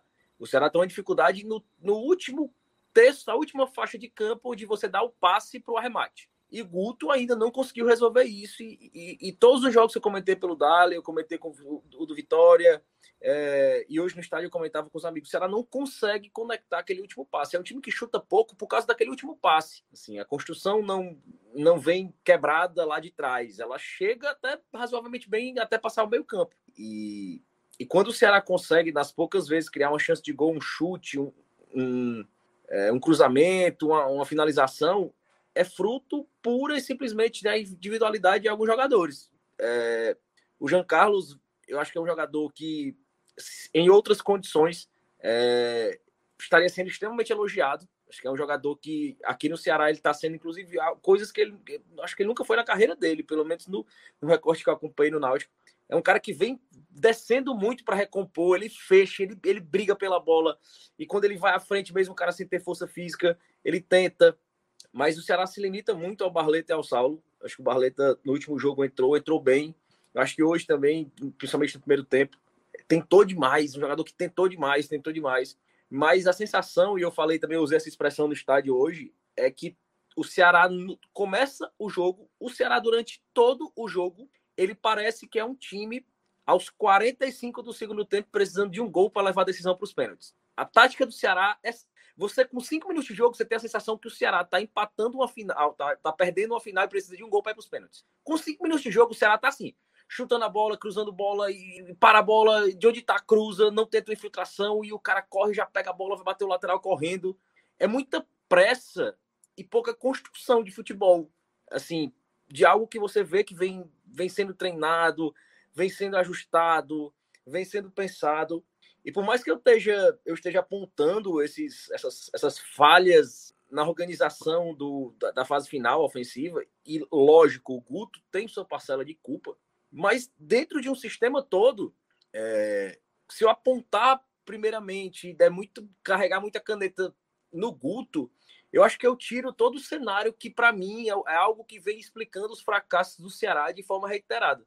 É, o, o futebol do Ceará ele precisa ser trocado é, do papel de parede ao estoque de atadura que tiver lá. Assim, do sabão em pó da lavanderia, ele tem que ser completamente trocado, porque além do problema de não existir métodos, não existirem processos, não existirem é, métodos de controle, de avaliação, isso não existe. E, e apesar do presidente dizer que existe, não existe, não existe. E não existe porque a gente sabe, as pessoas, as pessoas do clube, é, elas praticamente pedem socorro. Quem, quem tá lá dentro ainda quer alguma coisa, entendeu? Assim, é, eu acho que o Ceará se tornou um, um, um clube, uma repartição. É muita burocracia, muita teoria administrativa e pouco sangue. O Ceará esqueceu o que move o futebol. o sangue, a paixão. O Ceará se acostumou a fracassar, normalizou o fracasso. É normal perder. É normal perder no Ceará hoje. É normal. E, e eu já falava isso em outras ocasiões. É, tá impregnado nas paredes. A mudança precisa ser profunda. E, e, hoje no estádio, pela primeira vez, eu tive a sensação que, que essa sensação de anestesia chegou na torcida. Pela primeira vez. A gente percebe a, a, a, a inércia da diretoria. É, o, o Robson de Castro, o antecessor, ele acabava mantendo muito as pessoas, mesmo vendo erro, mas o atual presidente ele foi a público defender um trabalho que está todo mundo vendo que está errado. É, o nível de, de amadorismo do departamento de futebol do Ceará é assim a gente nem, nem tem como a gente trazer alguns casos concretos porque assim foge muito e acaba expondo pessoas mas é um amadorismo e a gente falava hoje que as pessoas olham com espanto o diretor de futebol está vivendo um sonho de ter sido um jogador de futebol buscar aquele sonho de criança ser um jogador de futebol ele está vivendo isso ele está brincando num cargo sério entendeu? O diretor de futebol do Ceará, ele chega para o seu expediente, e eu, eu falo isso com vergonha, tem uma vergonha. Se eu fosse ele, mais envergonhado eu ficaria. É, com a mochilinha, como se fosse um jogador. Bota uma roupa de treino, vai treinar na academia com os jogadores, vai dar voltas ao redor do campo com jogadores, trote. É, nas horas de folga, joga futebol com jogadores. O diretor de futebol do Ceará desce do ônibus com a necessaire, como se fosse um jogador. Ele troca de roupa quando termina o jogo no vestiário e sai. Ele está vivendo um sonho de jogador. O diretor de futebol do Ceará, quando o clube viaja, ele não vai visitar o Palmeiras, São Paulo, para fazer um intercâmbio. Ele não vai visitar. Ele, ele, não, ele não busca. Ele parou ali e, assim, é muito perigoso quando você entrega um futebol num ano tão crítico para uma pessoa que não sabe o que está fazendo. E foi engolido por um executivo de futebol que, apesar de ser do mercado, nunca teve numa instituição com o tamanho do Ceará. É um cara que teve trabalhos interessantes em Sampaio Correia, em Criciúma, em Série C. Assim, é um cara que em Série B, algum recorte, mas é um cara que tem um trabalho muito limitado. Ele não está à altura do cargo. Eu acho que de repente fosse um cara preparado para o futuro. E eu acho que o Ceará, ele é um time que está na, no meio de tabela, mas ele não é apenas isso. Ele é um time que tem futebol de meio de tabela. Ele é um time que tem vontade de um time de meio de tabela. Ele é um time gerido como um time de meio de tabela. Só que a gente está falando de um time que tem 3 milhões de, de, de folha mensal, cara. Isso é um absurdo. Se você botasse esse elenco do Ceará com a camisa do Atlético Goianiense, esse time ia ser campeão da Série B. Do Atlético Goianiense eu não sei não, mas se fosse do Novo Horizontino, não. era campeão com mais de 90 pontos. Não, eu já, eu já falei várias vezes, repito, a cada revés do Ceará, tem, sempre tem uma turminha mau caráter que vai para a rede social e diz assim: você não estava falando que é o melhor elenco da Série B? E eu repito, não é um dos melhores, não, é o melhor elenco da Série B. E hoje o cara não tendo o que falar, eu falei, cara, diz um elenco do, da Série B melhor que o do Ceará. O cara falou Vitória. Aí eu falei, tu queria Matheus Gonçalves, Léo Gamalho e, e Yuri Castilho no teu ataque? É, é porque o torcedor, ele quer, ele quer atacar, ele quer reclamar. Aí tu pega o Novo Horizontino, tu pega Marlon. Quem é que quer Marlon, cara? Douglas Baggio, Ronaldo. É brincadeira. Se bota, se bota o time, se bota o time do Novo Horizontino no Ceará, Rebaixado. 15, 15 pontos. Tinha 15 pontos. Rebaixado tinha 15 pontos. Então o que falta no Ceará é sangue, não é time. Não é time. E quem chega, já já falou isso, quem chega é engolido pelo sistema. É jogador. Ninguém, ninguém. Guto Ferreira não aguenta gerir 40 jogadores. Ninguém aguenta um elenco de 40 jogadores. Ninguém aguenta um elenco de 40 jogadores gerir. O capitão do time, Luiz Otávio, diz: ninguém consegue controlar um vestiário com 40 jogadores. Ninguém consegue. Nem se tivesse um diretor de futebol competente, como não tem. Nem quando tinha um coordenador de futebol, que era o PC Guzmão, fazendo esse meio campo de diretoria elenco. E não tem. Se existia o cargo, a pessoa saiu e o cargo ficou vago e não prestou ser ocupado, ou estava errado, existia o cargo, ou, tá errado, ou, ou a pessoa não estava fazendo nada. Então, assim, quem chega no Ceará, quem chega com vontade, rapidamente é engolido pelo sistema. Rapidamente, porque o fracasso impregnou e foi normalizado, entendeu? Amanhã é expediente normal, vai todo mundo bater ponto. Porque o Ceará virou isso, entendeu? O Ceará virou isso. O Ceará é um time que, repito, ele começa o jogo como se ele estivesse perdendo de 1 a 0 aos 45 do segundo tempo, precisando de um gol para ir para os pênaltis. É Deus nos acuda no começo do jogo. No começo do jogo. E você vai para o estádio, você olha para o lado, o cara assim, eu vim, eu vim pela resenha, eu vim pela galera. E a sensação que você tá indo é isso. Eu falei, deve ser igual o torcedor do Ferroviário ultimamente. Agora não, o Ferroviário tá massa. Mas há uns anos atrás, você ia pro jogo para quê? Você ia para rever a galera, para comer uma pipoca, para tomar uma gelada. O futebol ali era um, era, era um motivo. E o Ceará tá fazendo isso, cara. E o Ceará tá fazendo isso. E vão 20 mil pessoas pelo puro costume de ir pro estádio. De ir pro estádio. É uma torcida que a meta anual de faturamento do sócio torcedor no ano foi batida em julho. Um time nessa situação. E assim, eu vou até. É, nem vou me alongar muito, porque eu acho assim que não consigo fazer um comentário tirando meu lado torcedor. É impossível. É impossível. É impossível. E num jogo contra, como esse, para mim, o futebol é um, é um detalhe. Porque o que a gente vê no estádio, quando o Ceará joga, entra em campo, é, é um, um, um, amigo hoje no estádio disse: esse time é a cara do diretor de futebol e do presidente. É a cara. É um time sem alma. Ele disse uma expressão pior. Mas ele disse, é um time sem alma. É um time oposto do Vanderlei Luxemburgo. É como naquela frase do Vanderlei Luxemburgo. É um time sem condições, cara. Os caras não querem, porque os caras estão ali a passeio, é repartição. O cara tem uma bola, o, o, o, um gol anulado, um gol impedido. O cara nem vai, nem espera para chamar o VAR. O cara não faz uma pressão, uma jogada de duvidosa, um, um, lance mais duro. O cara não faz uma pressão. Aquela, aquele, aquele lance que o VAR anulou na mão do Barleta, ninguém foi reclamar com o juiz, cara. É, é cada, assim, é um time entregue. E, e não é culpa dos jogadores, cara. Não é culpa dos jogadores. Eu acho que esses caras são produto no meio de onde eles estão.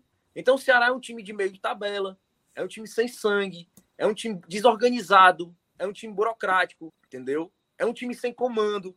E assim, eu queria muito, porque assim, é, o presidente foi para uma coletiva vestir a camisa do diretor de futebol, que claramente é um incompetente, é um torcedor e precisa voltar a ser só torcedor, porque ele é incompetente, é despreparado. É inaceitável com um time com o orçamento que o Ceará tem de 89, 90 milhões, o diretor de futebol vá para a coletiva apresentando um scout do site O Gol, sendo que o time tem, é para ter estatística, e tem, tem material para isso, tem conteúdo, tem softwares. É, é, um, é um pessoal que não avalia análise de desempenho. É uma pessoa que diz que, ah, não, agora fechou a janela, eles ficam meio ociosos, os, os, os analistas de desempenho. E 2024, cara, e 2024. Então, assim, o presidente fez uma defesa do diretor de futebol dizendo que ele é muito esforçado e tem muita vontade de aprender. É, você dá 3 milhões de folha mensal para um cara aprender. Vamos brincar com dinheiro. Ele pode brincar com o dinheiro dele. E o diretor de futebol também, porque tem, também tem dinheiro. Vai brincar com ele, vai brincar com seu dinheiro. Vai jogar no, no, no, no Tirol, no Pague Menos. Vai fazer tirar um dia de jogador. Mas quando você envolve sua, sua, sua brincadeira, sua resenha na paixão de milhões, fica complicado fica perigoso. Fica perigoso. É cruel, é, é, vergonhoso, é humilhante. Então, assim, eu queria que existisse o mínimo de dignidade quem tá lá é, e começasse a preparar 2024, entendeu? Começasse dispensando 10, 15, tem espaço para isso. É, com, com, toda essa pasmaceira, essa ruindade, acho muito difícil não atingir os 45 pontos, mas. Tô aí, viu? Quando essa, dispensa, quando essa dispensa começar, tô aí. Ah, dá, cabe, cabe, pô, cabe. Cabe, muitos cabem. Muitos é, cabem, muitos cabem. Agora sim, é, precisa, o Ceará precisa de uma reforma no campo de treino do time profissional há muito tempo e não conseguiu porque não conseguiu parar o gramado. Volta, vai, já começa agora, vai treinar lá no CT, no centro de treinamento, na cidade de Vozão. Prepara o gramado para 2024, vai dispensando, vai testando os garotos da base. É muita gente da base que não consegue subir, porque o Ceará faz um trabalho de excelência na base e o profissional não consegue aproveitar esses jogadores. É o Ceará, de, é, o jogador vai, treina no profissional, não tem chance. De repente o jogador tá no, vai pro Inter e de repente tá jogando no Inter. De repente o cara assina com o Flamengo, com 16 anos, o cara assina com o São Paulo, com o Palmeiras. E aqui na base não, o cara fica batendo, na, batendo, batendo, batendo, porque o profissional é incompetente na gestão do profissional e na transição, que depende deles, entendeu? Então é uma, uma, uma bola de neve de prejuízo que pelo menos assim, eu já começo a duvidar da questão onde dizem que o diretor de futebol é torcedor. Porque se eu sou torcedor, eu percebo que eu estou fazendo errado, cara. O trabalho está errado. Trabalho está errado. Hoje, um torcedor do, do esporte, é, é, conversando na internet, hoje no Twitter, ele disse: é muito injusto culpar o cara, porque ele fez o melhor elenco da Série B. Aí eu falei: você falou uma coisa perfeita. Você, como torcedor, pode ter essa visão rasa de achar que o futebol é brasfute, montar um elenco. Ele não pode. E ele vai concordar com você. Eu não estou errado porque eu montei o melhor elenco da Série B. Como se futebol fosse isso. Como você não precisasse gerir um vestiário, você não precisasse intervir em situações, você não precisasse ter análise de desempenho, você não precisa estruturar o seu setor, você não, puder, não precisasse estar ali dentro, controlando o ânimo, controlando o ego, cobrando. O Ceará ganha, a gente, é, o, ex-presidente do Ceará brincava muito que o Ceará brincava não, alardeava com orgulho que o Ceará ganhou aqueles prêmios best, best, best place to work, os melhores lugares para trabalhar. É muito bom trabalhar, não tem cobrança, recebe em dia. Perdeu, tá bom, ganhou, tá bom, entendeu? Então, assim, não tem muito o que comentar. Eu acho que assim, o torcedor do Ceará tá, infelizmente, fadado a se acostumar. E acho que hoje a sensação do estádio era essa. O, o Minhoca que frequenta o Castelão aqui, tem, é muito tradicional aqui, quando o time perde, o pessoal sai e dá uma mãozada assim no portão de ferro, assim, faz um barulho que estrala. Acabou a mãozada. A pessoa sai mesmo, aconteceu de novo, entendeu? É, e, e, eu acho que enquanto forem essas, essas pessoas com essas, essas cabeças, essas, esse modelo de gestão, essa falta de sangue para tudo, falta de paixão, falta de sangue, falta de tudo, a gente tem vai permanecer muito tempo desse jeito. Léo, perfeito. É, acho, inclusive, é, quando você falou ali, eu tenho que trazer minha visão do torcedor e, assim, depoimento importante, é, forte, como tem que ser. E eu acho que é por isso que a gente aqui no podcast anda tão bem, assim, e, e tem essa relação tão próxima com o nosso público, porque a gente procura isso mesmo, é falar a língua do torcedor. E ter você trazendo essa visão aqui. Minha pergunta foi sobre o jogo. Mas é isso, não, não tem que falar dos 90 minutos. É, é muito maior do que o que aconteceu, do que o gol no lado de Saulo Mineiro, do que a, o, a rebatida para frente ali de Bruno, do, da quase virada que tomou do Leonardo. O buraco é muito mais embaixo. E é importante. E esse, esse seu depoimento foi, foi muito bom e assim é, traz uma, uma visão, né, Fred? É, muito mais do tamanho do buraco, muito maior que vive o Ceará hoje, né? Que faz esse Ceará estar tá estacionado na tabela de classificação e está, é, mesmo com, com, com os reforços, é, sem conseguir subir, sem conseguir destravar, sem conseguir vencer seus jogos. É, e fica ali, décimo, oitavo, nono, décimo, e não vai, e não vai para frente. Né? Sete, oito pontos do, do G4, né? Isso. né? Não consegue. Aí fica com seis, seis durante o jogo. Bem, aí volta para. É, é, exatamente.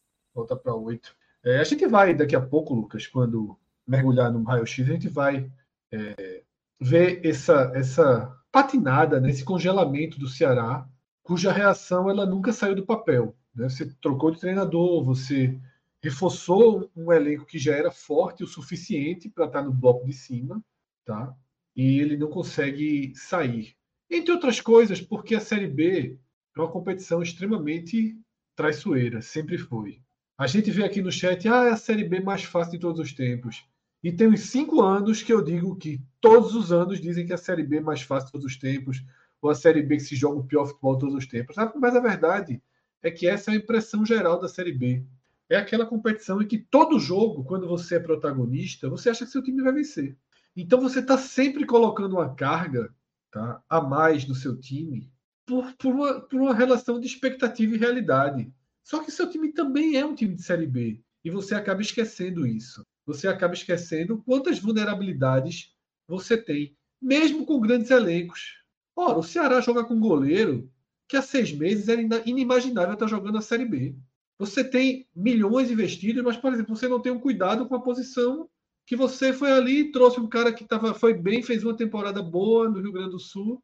E veja só, Bruno vem bem no Ceará, tá? Tá, sendo, tá, tá passando por um ano ok. Talvez daqui a dois, três anos ele esteja até mais pronto para ser goleiro de um time desse porte. Mas o Ceará, que tem esse elenco extremamente qualificado, chegou até agosto sem lateral. Então, assim, há um, há um, há um, é diferente dizer quantas peças boas tem no elenco e que time se formou no elenco.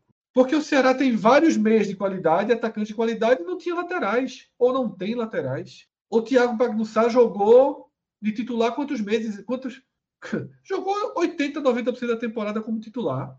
Então você tem um grande elenco, mas você tem uma gestão desse elenco que aí vem desde o diretor de futebol, passa pelos treinadores fundamentalmente, que olhava para a qualidade e não olhava, e não olhava para as lacunas.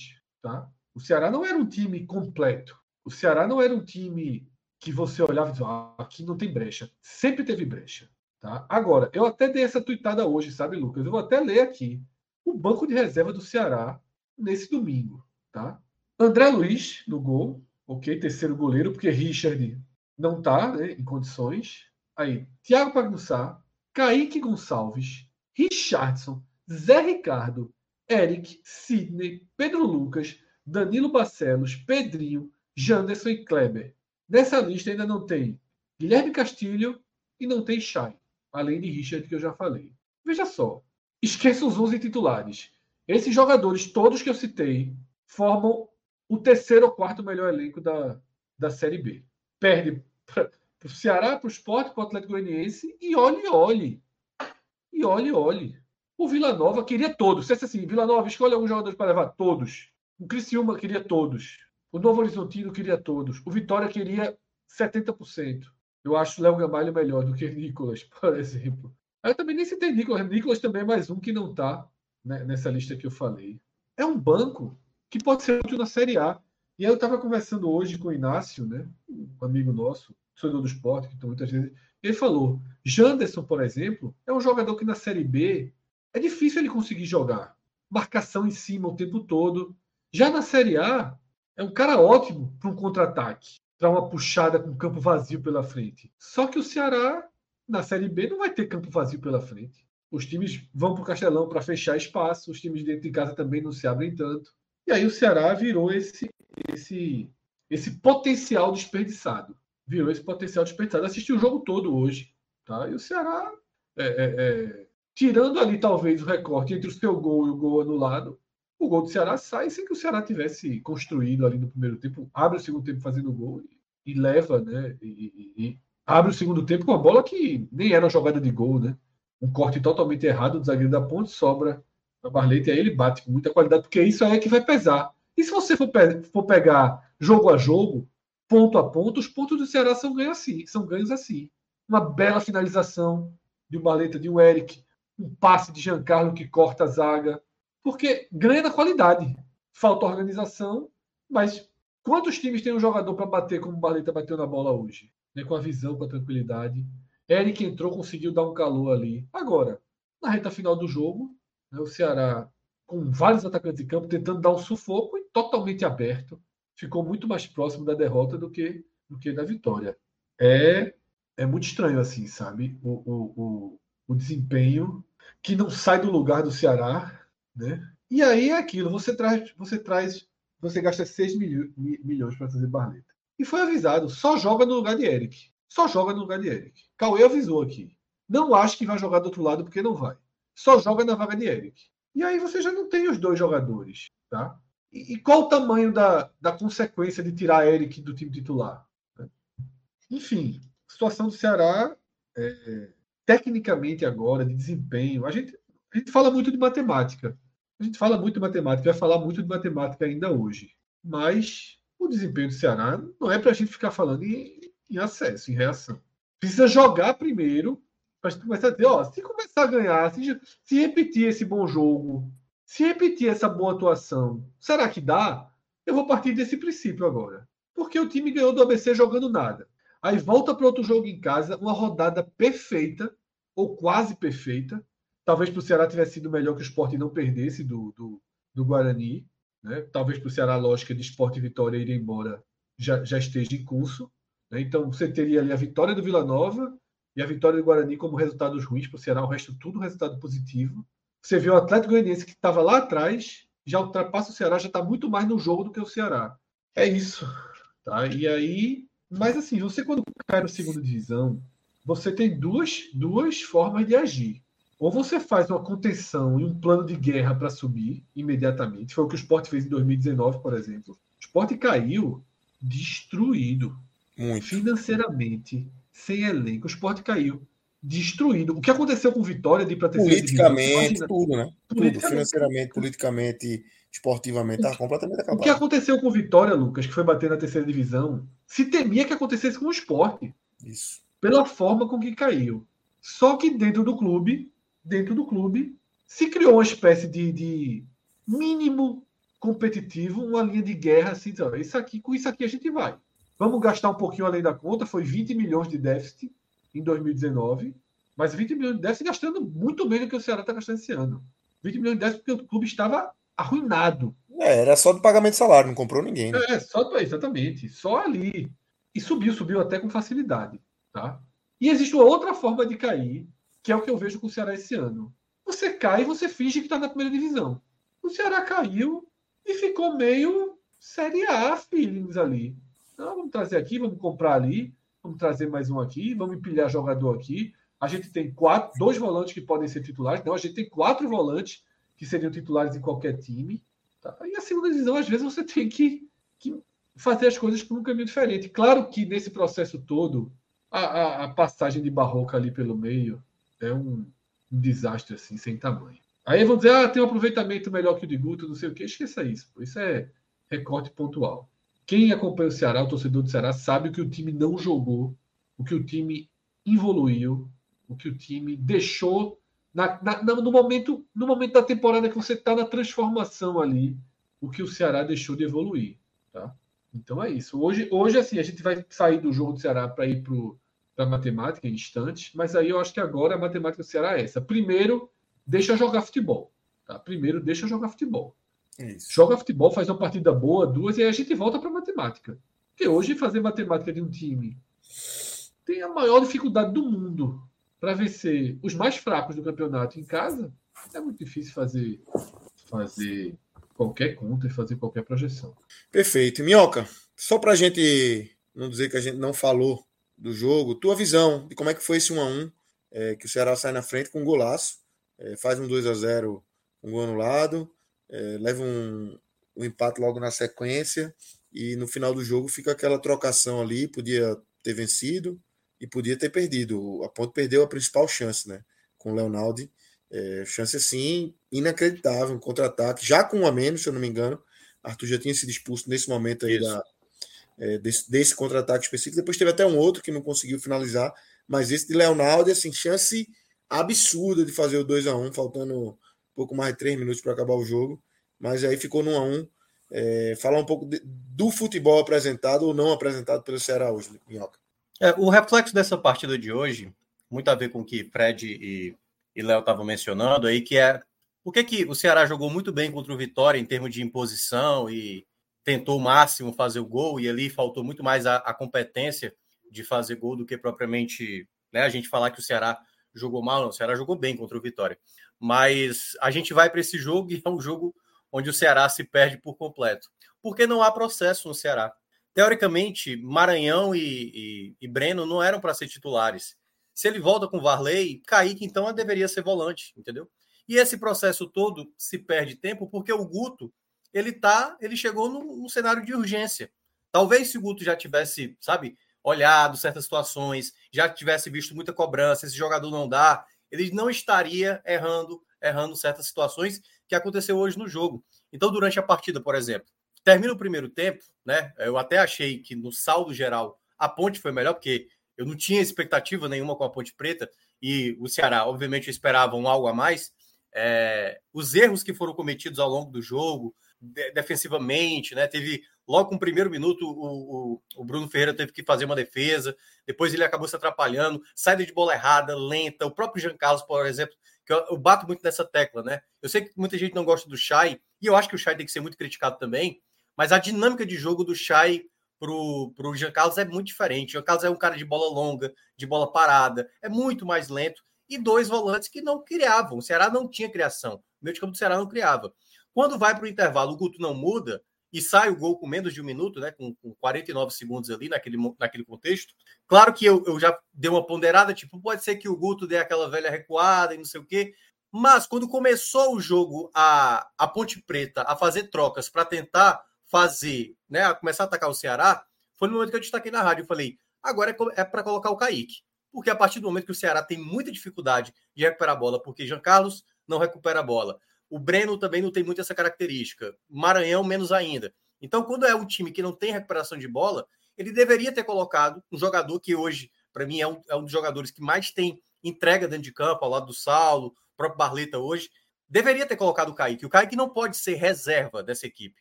Uma equipe que tem necessidades urgentes e problemas de marcação, que deu para ver no primeiro tempo, já aconteceu. Não, não apenas uma vez, mas várias vezes o adversário jogar na Arena Castelão, como foi o Novo Horizontino, e ter tamanha tranquilidade para sair tocando a bola, com muito espaço, com tempo para pensar.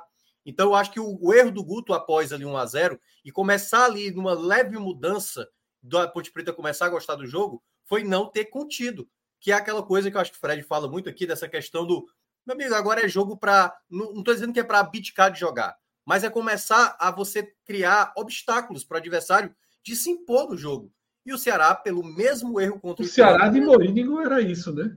É, mas é, o me, foi o mesmo erro do, do lance do Ituano. Uma jogada de fora da área, deram liberdade, não tinha ninguém marcando. Os dois volantes do Ceará não têm essa característica.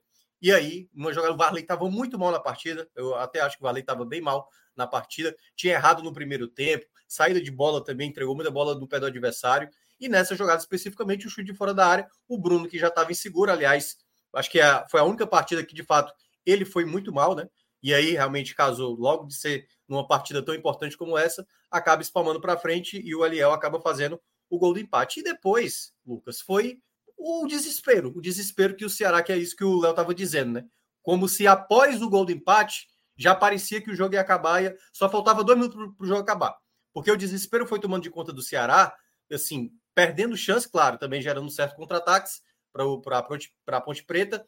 Mas eu acho que teve três momentos chaves, assim, que eu acho que vislumbra muito bem o que foi, assim, a do Kleber, que na hora da entrada, assim, eu acho que as escolhas do Guto quando ele trocou, foi muito protocolar. Eu não teria sacado o Barleta, não sei se por cansaço ou não, mas eu não teria sacado o Barleta, porque por mais que ele não tivesse com a condição ali física ideal, é um jogador que tem um chute de fora da área melhor para colocar o Eric, que vem em uma fase e que merecia de fato o banco de reservas. E ainda mais, nas trocas que o Guto fez, os minutos finais, se o Eric.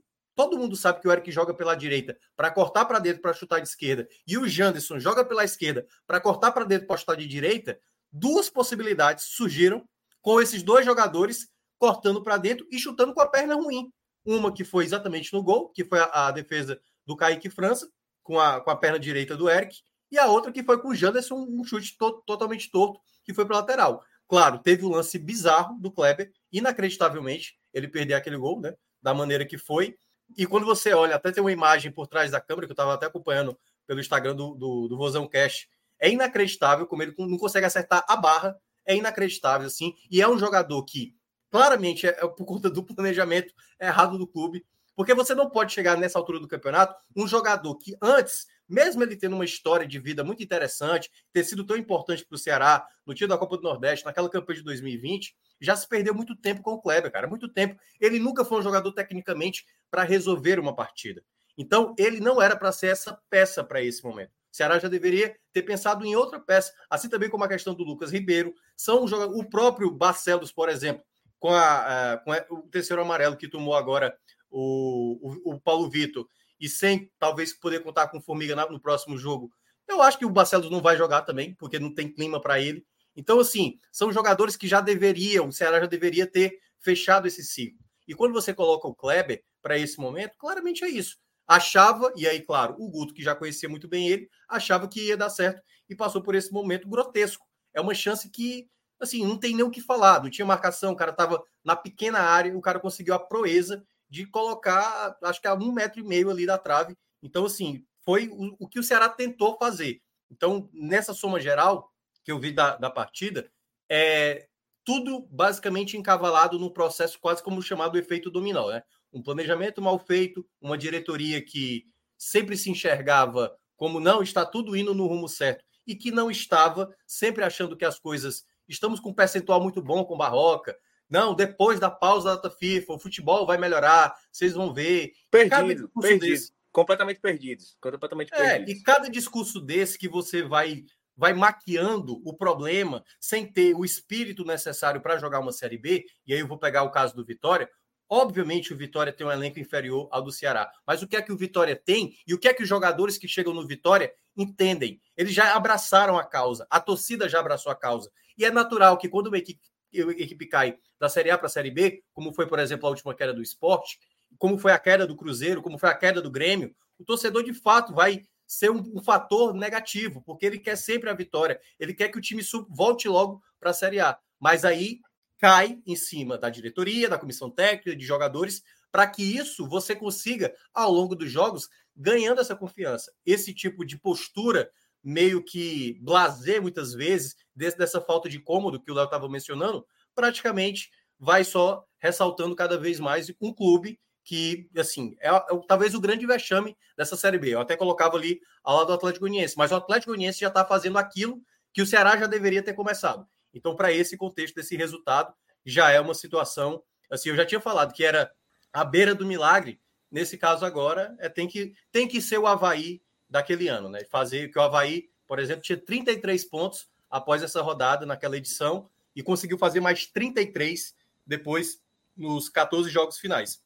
Eu não acredito que o Ceará seja capaz disso. Pode até ter uma melhoria, mas eu acho que as próximas rodadas devem indicar que o Ceará vai basicamente desistir do campeonato e depois ali as rodadas finais basicamente apenas para disputar, cumprir tabela, porque de fato é a grande decepção. É a grande decepção, decepção sim, em muito tempo. Né? Eu acho que o Cruzeiro talvez tenha sido o último clube assim que foi para uma Série B que se tinha uma projeção alta e que entregou bem menos do que se imaginava. E eu acho que o Ceará tá claro, né? O Cruzeiro tem um status nacional maior, mas o Ceará, no mínimo, no mínimo, era para estar tá brigando e sequer estar tá perto disso.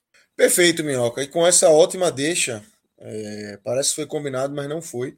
A gente vai trazer o raio-x aqui. Antes eu queria me despedir de Léo. O Léo tá, vai pegar a estrada aí agora para Russas. Vai para Russas, Léo? Para Russas, voltar para a vida normal. Russas, Plantãozinho, 48 horas de plantão, para a vida normal. Rapaz, é longa a estrada só... hoje, viu? É longa a estrada hoje. É longa, eu vou me é eu, vou, eu, eu, eu, vou ter pro Agamenon, meu amigo. Eu sou time Agamenon agora. É, total. Eu vou, eu, hoje eu ouvi uma frase no estádio que foi sensacional. Um amigo olhou pra gente, para mim e disse assim: eu sempre tive eu sempre tive essa dúvida, agora eu tive certeza. Deus olhou pra gente e deu aquela Copa do Nordeste por pena. Deus teve pena da torcida de Ceará e deu aquela Copa do Nordeste, viu? Porque nada explica, viu? Na verdade, Toda... Léo, eu tenho, eu tenho uma teoria de que ali foi o problema, porque tem a síndrome da, do título né, da Copa do Nordeste. Quem ganha, Não. geralmente tem um passa aqui, Tem um superchat aqui falando exatamente é. isso. Deixa eu abrir aqui. De, de Moisés Silva. Maldição da Copa do Nordeste. Quem ganha se dá mal. Não, é. Fortaleza no passado conseguiu, né? Não, não, mas, mas, é. mas, parece que foi tranquilo. Mas, mas é porque, é porque, é porque, é porque, é porque Demorou. lá a feitiçaria, a feitiçaria lá tá não, pesada. É mas, é mas assim, ó, por exemplo, o Ceará em 2015, quando foi campeão a primeira vez, ele foi escapar com o Macaé na última rodada também, teve isso. O Sampaio, quando foi campeão, foi rebaixado. O Bahia, né, Pedro, quando foi campeão também um ano, acabou sendo rebaixado também. É... Como é? 2021, na última vez que o Bahia foi campeão. 2021. Assim, não é sempre, mas geralmente o cara passou a perreio após ganhar a Copa do Nordeste, né? Então tem um pouco, um pouco dessa maldição aí. Eu acho que foi pena, eu acho que foi pena ainda. Foi pena. E ainda tem, junto dela, a maldição da torcida do esporte, que tá secando com força. Com toda certeza. Principalmente por conta dessa Copa do Nordeste aí. Rapaz, já pensou, mas ainda tô. Tem, aparece uns ainda na timeline. Eu falei, homem, você tá ainda falando disso aí, homem. Esqueça esse negócio. Esqueça esse negócio. A turma, a turma demora a esquecer aqui. Isso, a turma Não, até é. o osso. Mas, Léo, Valeu, boa noite. Vai embora, boa viagem aí. Valeu, valeu. Foca na estrada para chegar em casa bem. Um abraço. Valeu. E aí, Fred, eh, vamos colocar agora o nosso raio-x, né, o nosso dashboard aí de Pedro. O homem ficou aí aguardando. Eh, e aí a gente tem agora a Série B, Fred, para a gente analisar, fazer o raio-x com esse fechamento dessa rodada aí, com esse empate aí do Ceará com, o, com a Ponte Preta. É isso, Lucas. É, a gente vai mergulhar nos números aí, mas eu acho que essa rodada, para mim, eu vou até fazer uma confissão, tá? É, eu, eu, eu, falei que eu assisti o jogo do Ceará inteiro, mas na verdade eu perdi uns seis minutos do jogo do Ceará, tá? Mas continuei ouvindo, tá? Imaginem onde eu estava, tá? Continuei ouvindo, só não estava conseguindo olhar para a tela. Entendi, entendi, entendi. e aí saiu o gol do Ceará, saiu o gol anulado, tá?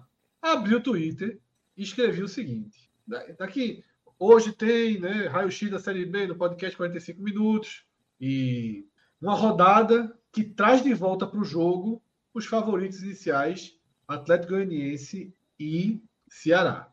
Tá? É, porque foi uma rodada onde a turma de cima pontuou muito pouco.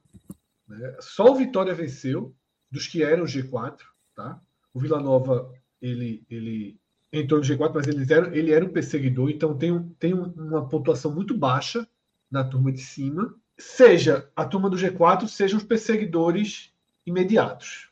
Tá? Sejam os perseguidores imediatos. E isso poderia fazer, poderia trazer uma aproximação, fez, trouxe a aproximação do Atlético Goianiense e traria a aproximação do Ceará. Né? Só que enquanto eu, enquanto eu escrevia, o gol foi anulado, o, gol, o segundo gol foi anulado e a Ponte Preta empatou a partida. Né? Então, essa tuitada não foi não foi para o mundo, né? ela ficou só o, o, a deletada, ela, ela precisou acontecer. Né? Eu precisei mudar os termos e deixar apenas o Atlético Goianiense nessa tuitada. Mas falando sério, eu acho que essa paradinha ali do bloco de cima, que trouxe o Atlético Goianiense para o jogo, por exemplo, ela é mais relevante do que o Vitória retomar a liderança do esporte. Porque essa, essa disputa esporte-vitória ali. Dá uma trocação, né? É, ela talvez, ela talvez fique. E, e, como eu já até falei uma vez, eu espero que os dois times se motivem por essa disputa. Eu espero que os dois times se motivem por essa disputa. Porque se eles se motivarem por essa disputa, eles vão subir com margem de segurança, que é o que eu sempre busco. Todos os meus comentários em relação ao esporte, dos jogos que eu faço, eu sempre bato na tecla da margem de segurança. Sempre bato na tecla, tá? E hoje, por exemplo, me incomoda muito a frase. Não, que o esporte vai subir, eu tenho nem dúvida. Agora, tá abrindo mão de ser campeão. Essa frase me incomoda, assim. Porque eu ainda tenho dúvidas de que o esporte vai subir, porque a Série B, ela. Uma coisa que claramente mudou é que os times do bloco de baixo são mais competitivos. Eles podem até estar tá pontuando da mesma forma, mas os jogos são mais duros. Assisti hoje, né, fiquei intercalando com o jogo do Bahia, mas o jogo do Bahia acabou ficando muito fácil. Novo Horizontino e, e, e Chape, a Chape conseguiu jogar um bom futebol por 15, 20 minutos. Nesse, nesse tempo, fez dois gols, perdeu mais duas chances, tá? acabou vencendo o Novo Horizontino de virada. O resultado desse no primeiro turno não acontecia nem que, colo... nem que saculejasse o estádio assim para tentar, tentar embaralhar as peças. Tá? A própria Ponte Preta contra o Ceará foi um time aguerrido, um time que lutou, que fez com suas limitações o Ituano, que o Sport enfrenta sexta-feira, bateu fácil o Criciúma. Então, assim, você vai precisar jogar futebol. Para mim, nesse momento, né, a matemática é muito clara para algumas coisas. O que, o que define muito é jogar futebol. Algo que, por exemplo, o Vitória tem uma forma de jogar futebol muito consistente dentro de casa, não é uma grande exibição, mas é muito objetivo. É um time que está fechadíssimo com a torcida, criou aquele clima de cada jogo ser meio que já o jogo do acesso. O esporte é um time que me preocupa muito pelas oscilações. A forma com que joga fora de casa beira o inacreditável. A gente bate nisso e vai passar por, por mais hoje. Tá? Beira o inacreditável. Então, isso me deixa dúvidas, porque eu sempre acho que quem joga assim fora de casa vive com a corda no pescoço o tempo todo em casa. E isso, isso nunca vai ser cômodo. Você está sempre obrigado a vencer, porque você não tem perspectiva de vencer um Botafogo de São Paulo, de vencer até um ABC fora de casa. Você não tem perspectiva. Né? Até quando vence, o Sport joga muito mal. Quando venceu Londrina, quando venceu Sampaio. Talvez a exceção foi aquela vitória do Vila que o Sport fez atuação ok. Né? Oh, não, mas uma atuação competitiva. Então é isso, Lucas. Eu acho que a pré-apresentação é essa. 24 rodada que iguala, tirando os times que jogam na quarta-feira e tem jogos a menos, essa, essa rodada ela iguala. Agora não tem mais diferença em casa e fora para ninguém. Então a gente tem um retrato bem real dessa Série B. Tá? Então, Pedro, está entregue a, a primeira Olha aí, olha aí a, a, a, para, para quem tem toque. Para quem tem toque, esses dois esses joguinhos estão maltratando. Mas já, já é um alento ver esses 12 e 12. 26 rodada. 26 rodada, tá todo mundo feliz. tá mais organizado agora o negócio aí. Tá todo mundo na mesma linha. É, o FMI ficou inútil, né? Basicamente agora. Exatamente, nesse momento. Mas aí, ó, você vê, por exemplo, depois daquela leve melhorada, o esporte já está ali, ó, décimo primeiro, possivelmente, no olhômetro ali, como visitante, né? É, é, é, muito, muito ruim. É impressionante. É muito. E é além dos pontos, além dos pontos é que você falou, é. Fred, além do, da, da, falta de vitórias e tal, a postura é muito ruim, o futebol é muito ruim. Eu não vi o jogo sexta. Também não vi. Até agradeço. Me disseram Mas, isso, ainda bem, amigo. Os relatos são assim, que foi mais um daqueles jogos terríveis, assim, que o esporte praticamente não entra em campo. Parece um time minúsculo ali, jogando contra o Barcelona, jogando contra o Manchester City, que é engolido, com nove minutos leva dois gols, né? Aconteceu demais nessa, nessa Série B. Não dois, mas Londrina fez gol no começo, Criciúma fez gol no começo. Isso. Vai empilhando aí. Quando eu peguei, eu, eu, eu, ia, eu poderia até ter assistido um pedaço, sabe, Lucas? Eu peguei o celular para ver, para ligar, para assistir um pouquinho. Quando eu, antes de ligar o aplicativo da transmissão, eu disse, deixa eu ver quanto é que tá. Fui no Flash Score 2 a 0 Eu disse, peraí, meu Deus do céu, volta. Vou ver o quê? Largando com 0-2, tá? E aí, quando você vê o Vitória, por exemplo, tem uma, tem uma. Não é nem tão. Quando a gente vê a distribuição de pontos, nem é tão diferente, né, Léo? Mas só em ser mais equilibrado, o Vitória é o segundo melhor mandante o terceiro não, não, melhor é visitante. Pedro, né? Cadê Léo, pô? É, desculpa, Léo, pô. Pedro, Pedro, Pedro, desculpa. É, é bem mais equilibrado, de fato. É mais equilibrado. E, e, e, isso traz assim. O que, porque eu acho que isso é um grande. Não sei se vocês concordam comigo. Porque eu acho que isso é um grande diferencial do Vitória nessa disputa ponto a ponto com o esporte. Porque todo jogo do Vitória ele me parece mais vivo, mais próximo de uma vitória, de um triunfo, do que o próprio esporte. O esporte é muito claro o jogo. Talvez o esporte seja até mais favorito em casa, mas hoje eu já nem acho tanto. Porque o Vitória está muito forte dentro de casa, muito forte, certo? O então, o, Vitória faz a parte dele dentro de casa e me parece muito mais preparado para fazer também fora. Fala, Thiago Minhoca. Eu, eu acho eu concordo. Eu acho que tem um diferencialzinho pro que, que acaba se dando um grande diferencial para esse Vitória, né? É, o desempenho do Vitória fora de casa é tem coisas boas demais. Por exemplo, ele bate o Vitória, ele bate o esporte na ilha, ele bate o Ceará no, PV, o jogo foi no PV. Então ele ganha alguns jogos onde o esporte muitas vezes não consegue. Por exemplo, o esporte foi jogar contra o Guarani. O esporte foi jogar contra o Criciúma. O Ceará, por exemplo, ganhou do Criciúma fora de casa. Ah, Empatou com o Guarani. Isso. O, o esporte, ele não consegue, muitas vezes, pegar um jogo desse tamanho que, tipo assim, não, esse jogo aqui vai ser difícil. E o esporte, às vezes, não consegue um resultado contra um adversário duro, jogando fora de casa, muitas vezes.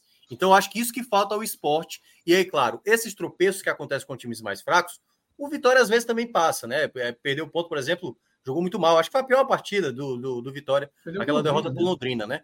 É. Mas é, eu acho que essa é a grande diferença. O Vitória, muitas vezes, quando ele vai se preparar para um jogo desse de, pô, aqui é um jogo complicado. Vou, vou enfrentar o esporte na Ilha do Retiro. Vou enfrentar o Ceará.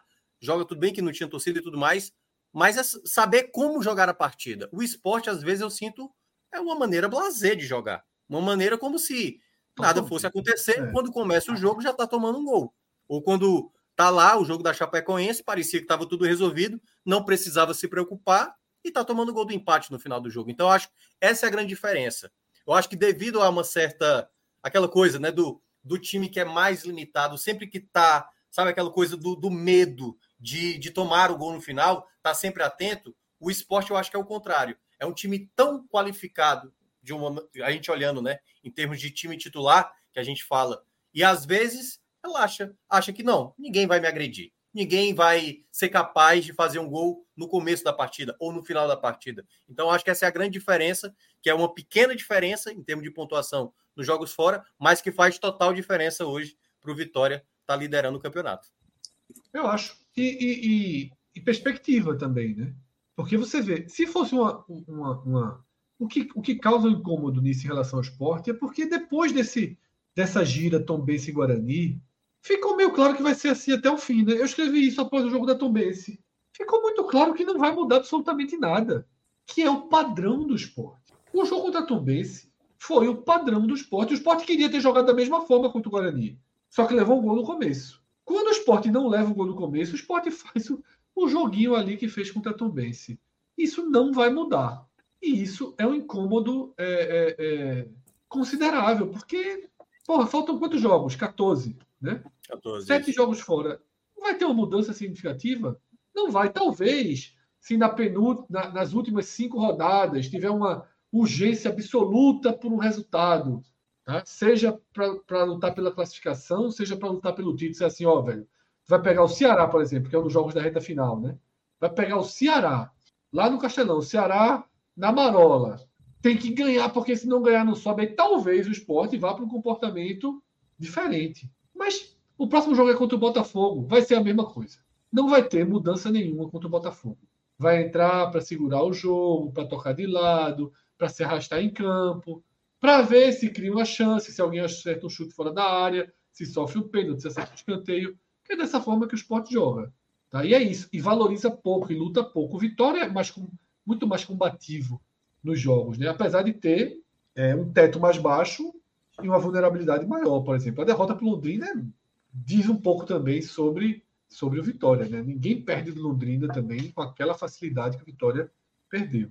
Mas é isso, é Série B. Né? São, são times é, que, não, que sequer dominam a Série B. Tá? Veja só, o Novo Horizontino hoje estava, por um momento, ultrapassando o esporte a dois pontos do Vitória. O Novo Horizontino é um time que jogou a dois em São Paulo esse ano. É um time que a gente já passou aqui pelo elenco, por jogadores de destaque, jogadores de um nível que ninguém queria como reforço. Qualquer desses jogadores anunciado como reforço aqui seria crítica, assim, das maiores. Tá?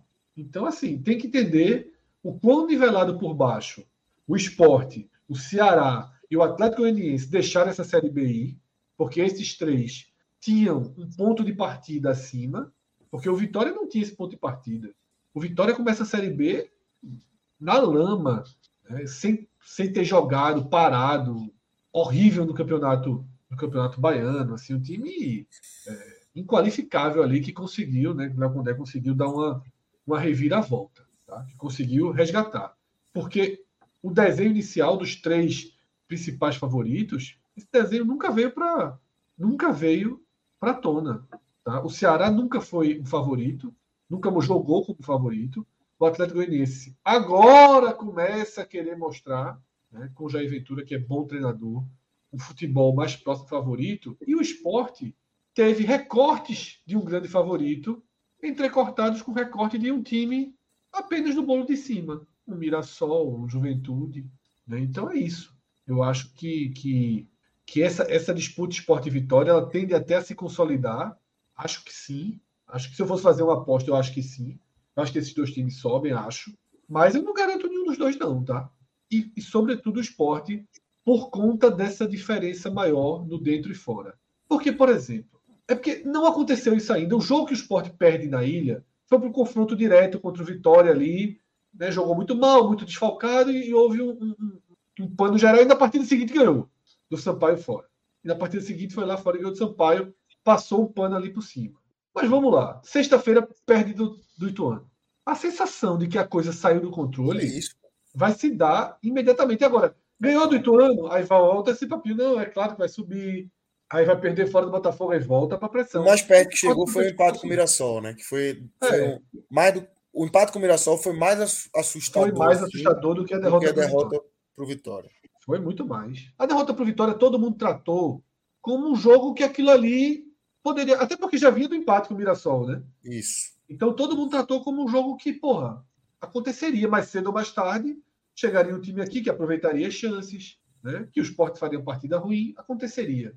E vinha, de é uma, e vinha de uma atuação fora, acho que se eu não me engano, foi a do Atlético Goianiense. É. É, antes ali do Mirassol, não sei, mas enfim, foi uma muito ruim fora de casa. Um cenário parecido com o hoje, assim. É. Vem. E eu acho que essas atuações fora de casa podem impactar no dentro de casa. No, no, eu acho, eu sempre acho, time, Lucas. Eu sempre acho. Como, como o time acho. vai se entregar. Então, assim, é, é, é perigoso esse desempenho. Embora, assim, é, eu concordo com essa fala que Fred fala o seguinte: é, os dois são favoritos a subir, Vitória e Esporte, e ele não quer garantir que os dois já subiram, certo? Eu concordo porque eu também não sou o cara do São João de Andrade Neto que já crava as coisas com ainda faltando muito jogo. É, mas eu acho que os dois, eu até cheguei a falar, Fred Fred falou e perguntou isso aqui na semana passada. Qual o grande diferencial de Vitória Esporte? O fator mando de campo, a sinergia torcida e time dentro de campo, ainda é um fator importante. Porque isso que o Fred acabou de mencionar, dessa coisa do perder onde não deve perder e tudo mais, todas essas equipes que estão perseguindo, elas passam por isso que o Fred mencionou. Que é, por exemplo, o esporte vence o Ituano. Aí, beleza, não, já subiu, tá garantido, não tem como ficar de fora e tal. Todas essas equipes, Vila Nova, Criciúma, Juventude, Guarani, teve um determinado momento das rodadas assim recentes que eles venceram, tipo, agora vai. Aí o que acontece na rodada seguinte? Perde e é tipo, não, agora, agora já era, não tem como subir, porque eu não tenho dúvida que o Guarani, quando perder para o Juventude em casa, a torcida do Guarani deve falar, pô, não vai dar, velho. A gente está perdendo para o Juventude dentro de casa, pô. Não é para perder esse confronto. A mesma coisa aconteceu com o Criciúma, que está quatro jogos sem ganhar, e certamente a torcida do Criciúma agora deve estar tá mais negativa. A do Vila Nova, que também estava cinco jogos sem ganhar, aí agora vence, volta para o G4. Então, essa, essa, essa, essa coisa de estar sentindo a cada rodada um sentimento diferente, de mais confiança e perder a confiança na rodada seguinte, Vitória Esporte, na média, na média, eles conseguem sempre estar tá dando aquela coisa do um passo para frente, é, dois passos para frente, um passo para trás. Os outros estão dando um passo para frente, um passo para trás. Então, é isso, nessa coisa, é entendeu? Então, eu acho que essa é a grande diferença. Agora, claro, Vitória Esporte, basta que alguma coisa saia um pouco do trilho, como é o caso, o esporte já, já vem de dois jogos sem ganhar.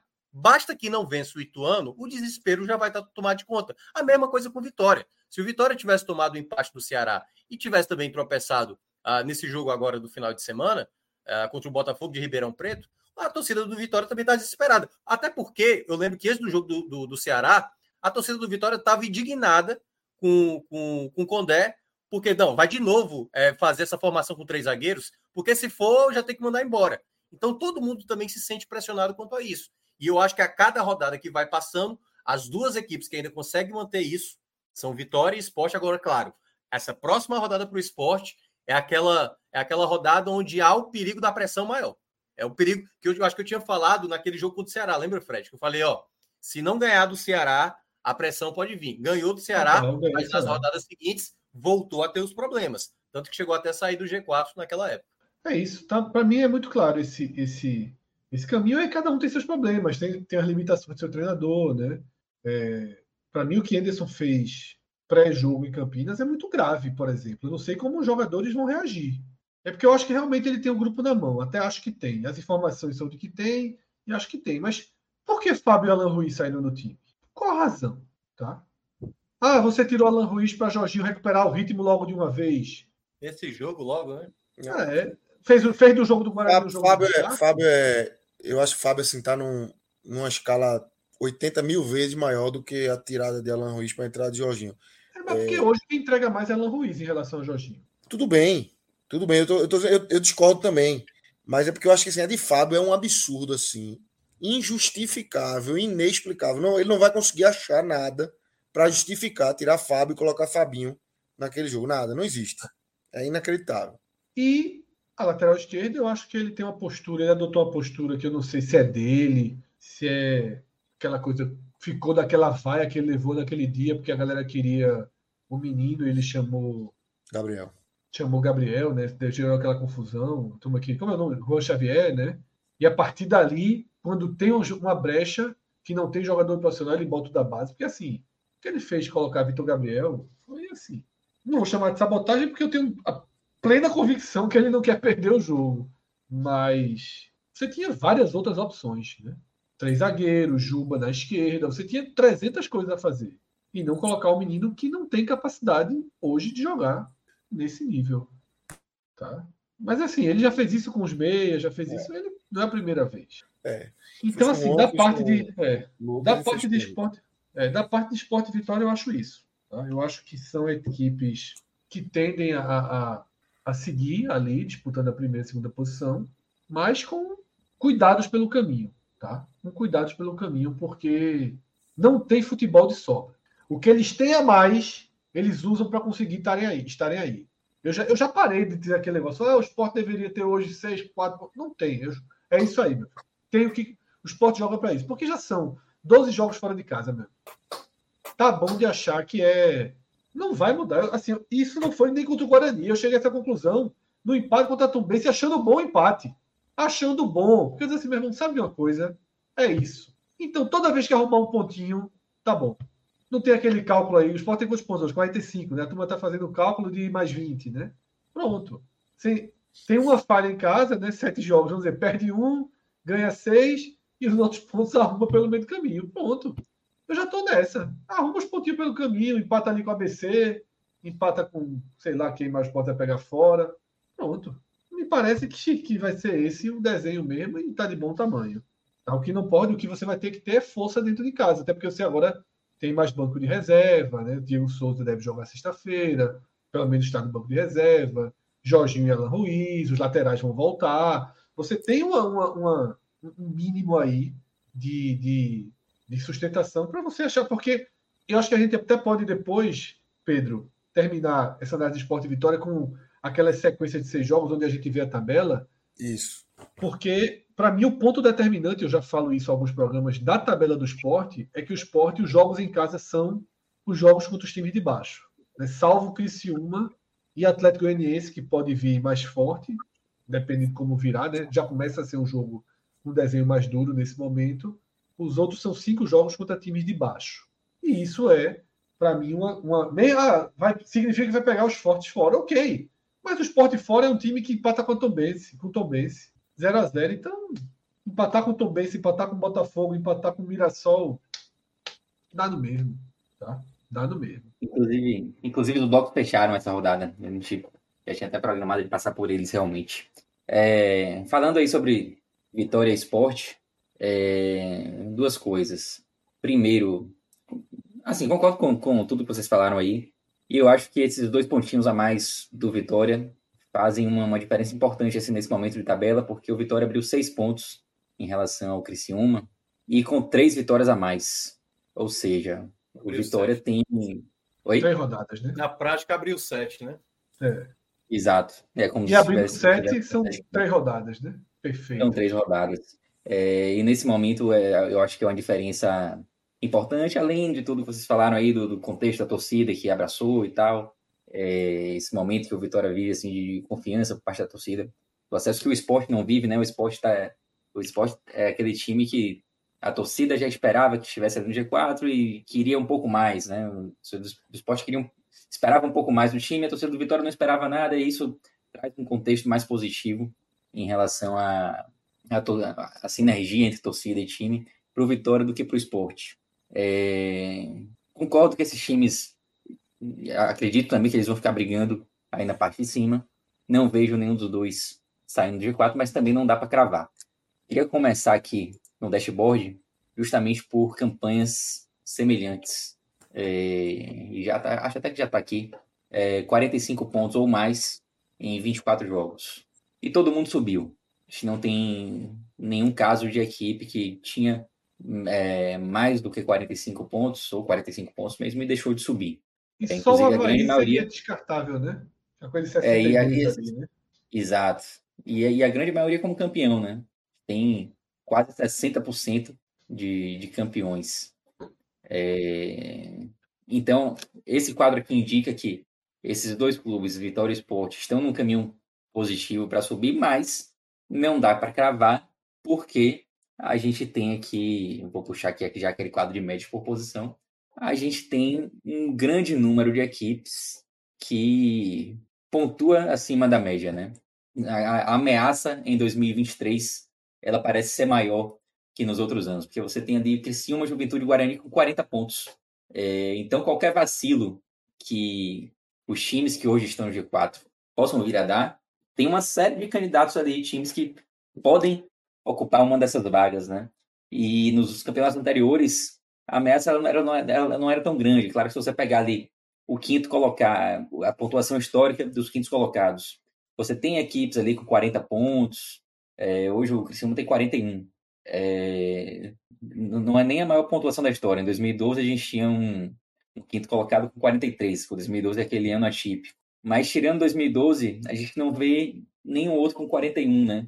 Então já é uma, uma, ameaça por si só, e mais do que isso. Sexto, o sétimo, com 40, 40 pontos. a gente nunca viu. O sétimo com 40. Sétimo com 40 a gente nunca viu. Nunca é, viu nem com 39, 2012, Pedro. Nunca é, viu nem com 39. Exato. Então, a ameaça é muito grande, né? É, porque, falar, a gente podia ter um cenário aqui de um quinto colocado 41 pontos, e esse, esse quinto colocado ele podia diminuir o ritmo de pontuação e não ser uma ameaça.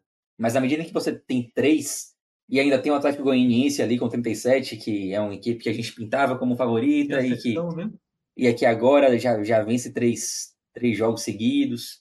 Então pode ser também mais uma ameaça para esse grupo. Então certamente vai ter alguém que não vai deixar a chance passar. Eu, eu lembro que na Série B do ano passado a gente falava que a gente tinha aquele cenário na G4 muito consolidado, mas eu lembro que a gente comentava que o G4 ele dava brechas em determinados momentos para que alguém é, viesse buscar. Só que ninguém conseguia buscar, ninguém conseguia ameaçar o G4. É como se os O times eles não aproveitassem. ali, né? No reta final É. daquele jogo com o Vasco, e o Ituano conseguiu o último tiro, né? Exato. Mas ao longo do campeonato, a impressão que a gente tinha é que, por mais que os times do G4 dessem brecha, a turma de baixo não conseguia aproveitar essas brechas, né? E isso não vai acontecer em 2023. A sensação que tem é que se alguém der brecha, alguém vai aproveitar. Tem, tem vários candidatos aí. Eu nem lembro Pra- se você estava aqui no, no último, mas eu e Minhoca a gente chegou, não sei se como, acho que tu não estava, Pedro. Estava Cássio só, além de, de Minhoca. É, Eu acho que eu não tava, né? é, que a gente chegou à seguinte conclusão: que a grande diferença de 2012 para esse ano é que em 2012 tem uma hora que ficam ali aqueles cinco times que foram para 71 se isolam e vão, né? Ali os três ali, que na verdade ficam três times por duas vagas numa pontuação alucinante.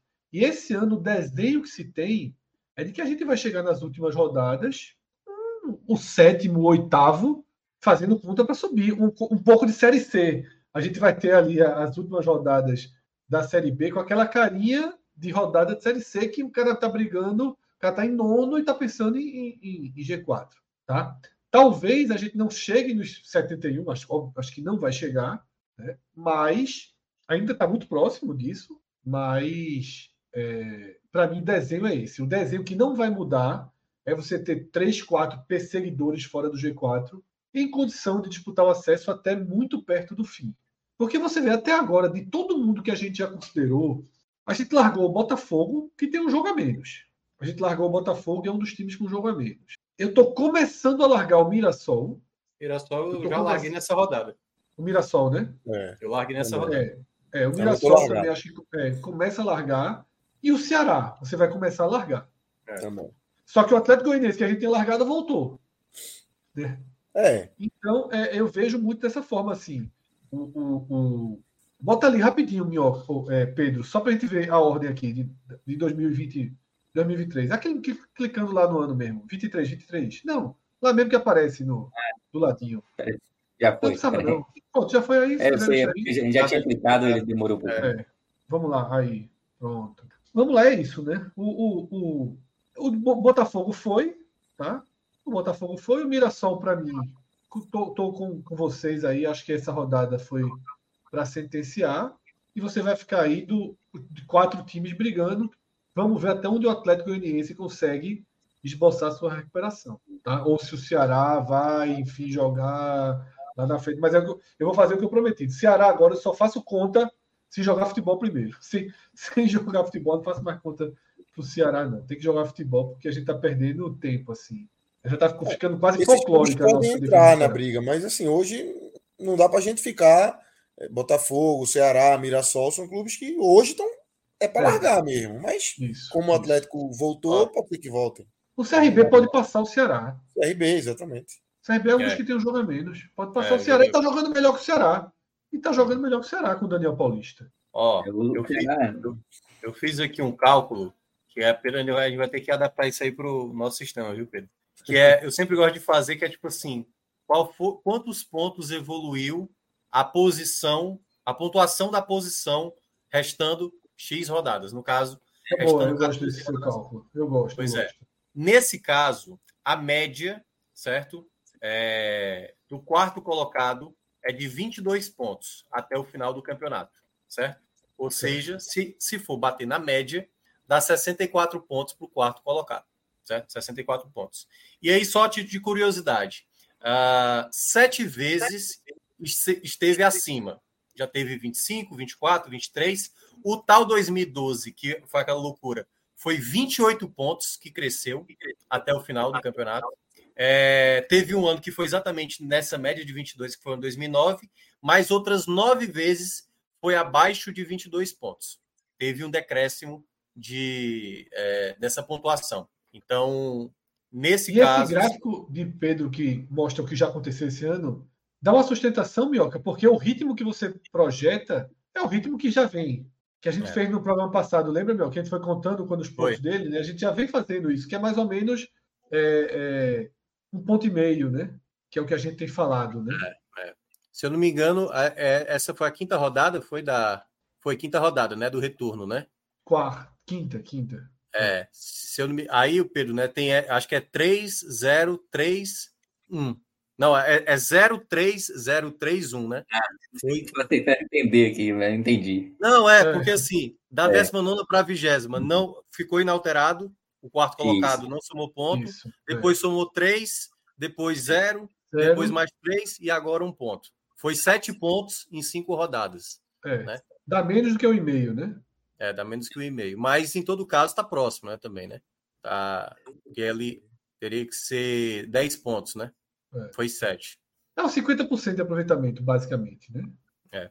50% de aproveitamento. Por isso que eu falei do e-mail, né? 50% de aproveitamento, que aí você projeta faltando 14 jogos, dá 14 vezes 3. Dá 42. 42, 21. Ficaria até abaixo da média de 22 é. que Minhoca traçou, né? Então, é por aí. 63, né? Que aí, é. enfim. aí eu acho, eu acho que o desenho vai ser esse. E a grande, esse super disputa desse ano vai dar em quê? Que vai ter um com vai chegar na última rodada, um com 62, um com 61, um com 60, um com, outro com 61. Vai, a tendência, porque esses que estão ali, Guarani, Juventude, Criciúma, Vila Nova, Novo Horizontino, que trocam aquelas posições ali, tá? esses não, tão, não dão muita deixa de que, de que perderão força completamente, não. Falham. Tá? Falham. Uhum. Nessa rodada, sim. A derrota do esporte, eu que sou torcedor do esporte, tipo, quando eu, eu não vi o jogo do esporte na sexta, né? Aí eu fui para casa e pensei, agora, meu amigo, no sábado e no domingo eu vou concentrar para tirar ponto do povo, né? E aí foi Juventude com o Sampaio, foi Novo Horizontino. Horizontino hoje. Hoje foi assim, para que a turma não viesse, né? Para que a turma não viesse, porque o esporte, por exemplo, ganha ainda a margem mínima de um desastre em casa, né? Sem sair do G4. É. Agora sim, o, o Atlético Goianiense, para mim, é o, a próxima rodada é para comprar o ticket para disputar, para é, entrar na festa. É, total. Entrar na ele está na porta, né? Ele está na porta. É, exatamente. Eu sou empate. Aí, de bloco, a análise do, dos blocos de seis jogos do Atlético Goianiense vai ser legal. Fazer. Já pode colocar é... aí, né? Ele sumiu do mapa bateu. e agora chegou na porta, bateu sim. E aí? É. Posso pegar de novo? É. Só antes de passar, falar um pouco desse gráfico aqui, né? E disso que o Minhoca está falando da pontuação do quarto colocado. Você vê que houve um momento do campeonato que a linha amarela que toca na linha verde, e isso quer dizer que naquele, naquele momento a gente tinha o melhor quarto colocado da história. Era o recorde. É, tava batendo Era o recorde. Uhum. É. E a gente vê que nas últimas rodadas houve um, um, certo deslocamento, né? A linha vermelha ela começou, começou a se aproximar mais daquela linha cinza pontilhada que é a média e não mais a máxima histórica. Isso indica que o quarto, quarto colocado perdeu um pouco de força em relação à média é, mas a gente não vê esse cenário no, se a gente pegar ali quinto, sexto, sétimo, é, né? Exatamente. Então, é. talvez a gente possa até estar falando de uma possibilidade de diminuição da, da, pontuação de corte lá no final do campeonato, mas não necessariamente de uma briga menor. Pelo contrário, a gente pode ter uma briga maior com uma pontuação menor, né? É, o que, é... o que eu aposto hoje. Uma Lembrando. Menor, sim, acima da média histórica, mas sem Isso, para distorção Uhum. Sem ir para uma distorção tem, tem um detalhe também, né? Tem um detalhe também, Fred. Aí eu, é, assim, eu estou falando mais da impressão, que eu acho que eu já fiz esse levantamento em outros anos. Na Série B é comum acontecer de ter a última rodada já praticamente tudo definido. E aí, queira ou não, é uma rodada que, quando você vai fazer a projeção da pontuação de 63 foi necessário, 62, já estava resolvido, entendeu? Então, o é, time do G4 talvez não, não necessariamente, diferentemente desse ano. Se ficar nesse bolo até o final, a gente é capaz de ver ali uma reta final, gente com 62, 63 e tendo, pô, preciso do empate aqui para garantir os 64 ou os 65 pontos para garantir essa pontuação de acesso, né? Então, eu acho que vai, vai, vai ter definição mesmo até as rodadas finais esse ano. Botou... Beleza, vamos, vamos passar para os blocos então, né? Isso. É, então a gente está na 24 rodada, e 24 rodada a gente tem a finalização dos blocos, com exceção, claro, daquelas equipes que tem jogos. Menos 10 tá o Ceará nesse momento aí. É, já está Enquanto o Léo comentava, estava dando uma olhada aqui nos, é. nos blocos do Ceará. E já que está aqui, a gente pode até começar logo por ele, né?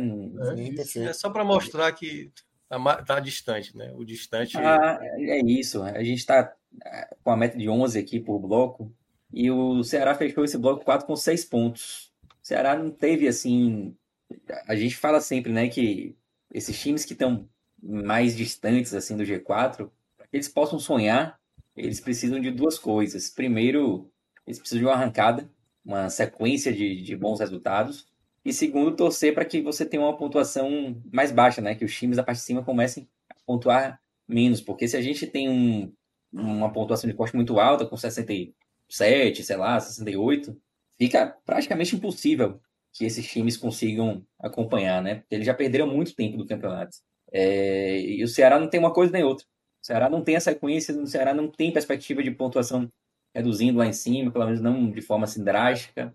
É, eu comentei, né, que para mim o, o, Ceará tinha. Eu tinha largado o Ceará na, na derrota para o Vitória. Para mim, aquele jogo era um jogo muito crucial para o Ceará. Porque você vencer um time que está ali, um dos favoritos hoje, fora de casa, daria um outro ânimo. É, seria para esse jogo da Ponte Preta mais motivado. E não aconteceu para mim. Para mim, aquela foi a última cartada mais real assim do Ceará. Claro, poderia ganhar da Ponte Preta hoje. Teve uma hora até que o Fred comentou que, assim como a gente colocou o, o Atlético Goianiense na briga, a gente também poderia colocar o Ceará na briga, vencendo a Ponte Preta. Mas eu acho que ainda faltava você ter a arrancada do Ceará, mesmo se ele vencesse a Ponte Preta hoje, não dava para falar em arrancada ainda. O Ceará ainda tinha que mostrar mais para dizer ele que teria, ele teria que vencer a Ponte Preta para ter a vitória contra a Tombense para a gente dizer, opa, aí, aí sim. começa a ter uma arrancada porque ia ter dois jogos em casa, que é o que o Atlético Goianiense nesse momento está conseguindo, né? Três vitórias seguidas. É. é isso. Então, assim, eu não acho impossível o Ceará subir. Pode acontecer, tem exemplos. Depois a gente pode até é. passar aqui. É, é, o Havaí, é o Havaí. É o Havaí, mas é, a gente fez aquilo. Para ele ser o Havaí, o Havaí. Tinha que fazer 15 17, né? Não, é, 15 18, né? É, Já foi dois. O Havaí, o Havaí, quando chegou nessa 24 rodada, ele tinha 33, tinha um ponto a menos do que o Ceará de hoje. Ele fez 10 vitórias, 3 empates e apenas uma derrota nessa sequência final. Né? Nesses 14 jogos finais, ele perdeu apenas um jogo, empatou outros 3 e ganhou 10. Eu não acho que o Ceará hoje, assim, pode até jogar bem, pode até ter uma boa sequência, mas nesse nível que o Havaí teve, eu acho irreal demais acontecer. Só foi uma derrota mesmo. É, não é 23, não, é o Havaí de 2016. 16, é isso. Que é a, olha, olha aí a arrancada do Havaí. Já estava voando. Já a tava derrota voando. ali foi só para o Atlético Goianiense, né? E é só é, basicamente é. verde e três cinzas ali. Uhum. Então é, é isso. É isso. É, essa é a campanha que você tem que fazer. Disso, de uma arrancada, né? E já estava em curso, é isso que eu falo, já estava em curso. É, já estava já tava subindo, né? Uhum. Não é, é, é o foguete aí, né? Não é nem é. é a 24 Isso aí é Messi chegou no Inter de Miami. É. Aliás, vou esperar o filme, viu? Porque é a cara de Hollywood contar essa história é. do Messi. Messi é o 24 o 24 jogo do Havaí é o primeiro a primeira vitória de uma série de seis Sendo que ele já vinha de três jogos sem perder, né? Tinha vencido dois, aí tinha empatado com o Ceará, fora de casa, que, enfim, não é um resultado é ruim. Pô, já vinha de sete pontos, pô. Já vinha, já vinha muito bem, isso que o Pedro falou. Ele vinha de uma vitória fora de casa, uma vitória em casa e um empate com o Ceará fora, que é muito bom. Aí depois disso ele ganha seis jogos. Enquanto o Ceará está perdendo ponto para Ituano e, e, e, e, Ponte Preta dentro do Castelão. É, eu acho que seria muito, muito fora da curva assim, o Ceará conseguir essa recuperação. Ainda mais no campeonato que muita gente pontua bem. Mas até voltando aqui para os blocos do Ceará, que acabou indo para Havaí também. Bora ver Dragão aí. Atlético. Só rapidinho, só passar aqui no, no Ceará de novo, só para a gente ver aqui o bloco, o bloco 5. Se ele poderia ter uma arrancada, ele vai, vai pegar o Tom Bense fora. É. Aí tem esses dois jogos Pode, aí em casa com é Cristina e é Londrina, assim. Pedro, a questão, toda, é, a questão toda é que, claro que a gente vai olhar, é uma tabela possível, é uma tabela possível, assim como era possível ganhar da Ponte, ganhar do Ituano, isso. entendeu? É isso. O recorde bom do Ceará já estava em curso. É, é, é, é como disse jogo... Fred, a gente só vai voltar de novo a meio que falar do Ceará quando o Ceará mostrar alguma coisa de ganha da Tombense, ganha do Criciúma, ganha do Londrina, beleza, a gente volta de novo a falar. Mas sem isso não tem como, né? É só Exato. basicamente. Até hum. porque o, o Tombense nesse momento é, acho que é um jogo até mais perigoso do que esse jogo da Ponte. Então, Benz, nesse momento, é um uhum. time bem mais. É, é, e, e, é, só porque já foi para o Atlético, mas, por exemplo, nos blocos de seis jogos, o pior do Ceará foi esse, viu? É. Ou seja, ao invés de seis, falar em reação, volta ali. Só pra... é, seis pontos. O pior tinha sido o bloco 1 com 7. É. O pior momento. E o, o Ceará teve um bloco bom, né? É, é. Só fez um bloco digno que foi o segundo. É. E era um É, bloco que, é que- assim, era um bloco enganoso, porque aí tinha mais resultado do que desempenho aí. É, foi aquelas vitórias fora de casa. Ganhou da Chape no desespero, ganhou da Tombense, a Tombense era bloco 1, né? Mas teve vitórias importantes, né? O Criciúma, o Atlético Goianiense. Ah, não, o Atlético Goianiense foi bloco 3, né? Não, é bloco 2. Bloco Foi 2. bloco dois, bloco dois, é. Mas vê só, a gente tá falando de um time que precisa reagir e acabou de fazer a sua pior sequência do campeonato. É. Tá didático, Da- né? Isso é da reação da reação agora, né? É lógico. né? É, Guto, Guto não ganhou o jogo, o jogo fora desde que não vence em casa. Já é o desespero, né? Quando empatou com o Ituano. empa- Não, não perdeu em casa, mas o time, não- o time não pode mais usar a palavra não, não perdi em casa. É vencer em casa. E tentar vencer fora, né? Que não consegue. Tem um superchat que resume bem, que chegou aí agora, né? A gente tá indo para as contas mais complexas, mas a conta básica tá chatinha demais também, né? É. Que é vencer Que 10 é de o- 14. pô. Bota aí na tela. Cauã reinou aí. O clone de Cauã Raimundo. Raimundo não. Ah, tu- É, Alan, é, que tá. É Pedro. É Pedro, foi pros boxes. Foi pros Foi. boxes. Dormiu, dormiu. Deixou aí, a gente vai até amanhã. É, exatamente. Mas ó, ele tá, falou aqui, a turma fala de bons resultados, mas para chegar em 64, pontuação mínima, que eu vejo para subir, precisa ganhar 10 jogos de 14. É, sendo mais objetivo é. Pode fazer um 9-3-1 também, né? Que aí também daria certo, mas é isso. É difícil também, né? Foi eu que coloquei no ar, viu? Pela primeira vez que coloquei no superchat. Aliás- tela. Então quer dizer que a gente tá à deriva mesmo. Eu acho que estamos. Pode nem ter sido eu, assim, mas eu dei o disparo, assim, apertei o clique. É tipo execução, né? Na, na- Tem 10 soldados que atiram, né? E para ninguém saber quem. O clique eu dei aqui. Foi. O exemplo foi ótimo, né? Bora pro Atlético pra ver lá. Vamos lá. Esse Atlético de Jair, como é que ele. Ele precisa de Três 26. vitórias, é, assim, é um recado bem dado, né? Já é nove vitórias, né? Nove vitórias. É isso, você vê que a gente colocou essa meta de 11 apostando em uma, em uma pontuação alta, né? Normalmente, essa meta é de 10 processos. E se a gente estivesse falando de 10, o Atlético Goianiense teria três blocos em que ele atingiu a meta, só que ele teve um bloco muito ruim, que foi o bloco 2, onde ele só fez três pontos. Perdeu de 3 a 0 pro Ceará em casa. É, que tomou, dos seis jogos ele tomou 3 3 a 0 né? E esse bloco 2 ainda cobra o preço do Atlético Goianiense. Agora o Atlético Goianiense, ele tem esse momento de arrancada, que foi o que a gente falou que é o necessário para essas equipes que, que estão muito abaixo na tabela. A única ressalva que eu faço é que os três jogos foram contra times que não estão na parte de cima, né? Tombense, Chapecoense e Londrina. É, Os cinco primeiros, Pedro, os cinco primeiros eram da parte de baixo, né? Sampaio, CRB também, equipes que estavam ali na parte de baixo é, ah, da tabela. Agora vai começar a ter os confrontos contra Exato. Vitória, o, o Havaí agora diferente, Juventude, é. né, o Botafogo. E aí, só um ponto para complementar o que você estava dizendo, é, dessa questão dos blocos, né? Se a gente colocasse 10, se a gente pegar aqueles quatro pontos de sobra que tem no primeiro bloco e passa para o bloco 2, é como se ele estivesse devendo 3. Porque se a gente olha até o final do bloco 6 para a equipe do Atlético Goianiense, terminando com 60, eu acho que os caras hoje assinavam na hora. 60 pontos, claro, se obriga a vencer os dois jogos finais, que é contra Mirassol e Guarani, né, que são os dois jogos finais ali do Atlético Goianiense, mas hoje o torcedor do Atlético Goianiense assinaria fácil esses 60 pontos na 36ª rodada, que curiosamente é contra o esporte na Ilha do Retiro. É, e, e assim, eu acho que esse bloco 5 vai ser o bloco em que a gente vai poder confirmar ou não que o Atlético Goianiense vai pra briga, assim, sabe? É um Jogos duríssimos em casa. Jogos duríssimos É. em casa. São jogos duros. Jogos Tem o duros. Vitória Fora também. em casa, jogos né? duros. Fora Vitória, também, é, esse bloco é pesado. Juventude É. e Criciúma. Que é onde ele E foi mal, fora- né, Pedro? E você falou, É, exatamente, 2 dele, é. que é onde ele mais sofreu. Ele revive Exato. o bloco do terror dele. É, exato. Embora ele, ele tenha vencido o Vitória fora de casa, né? Que foi É, um momento em ficou que no bloco anterior. É. é, caiu no bloco anterior. E assim, foi, foi o- talvez o grande momento do Atlético Goianiense no, no campeonato. Foi um momento que você, você falou, pô, o Atlético Goianiense é aquele favorito mesmo. É, tinha, tinha, derrapado, tinha derrapado em jogos fora, fora de casa, né? É. Mas Ó.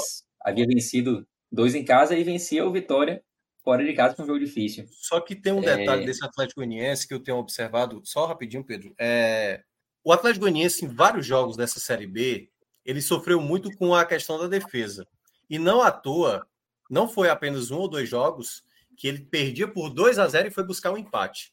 O que é que tem acontecido nos dois últimos jogos que aconteceu que não vinha acontecendo? O Atlético Goianiense tomou gol de muita gente, muita gente. Só olha aí, ó, três, três, três do Ceará, três do Criciúma, é três do, do Sampaio lá na estreia do campeonato, dois, dois do Vitória. Então era uma defesa muito vazada.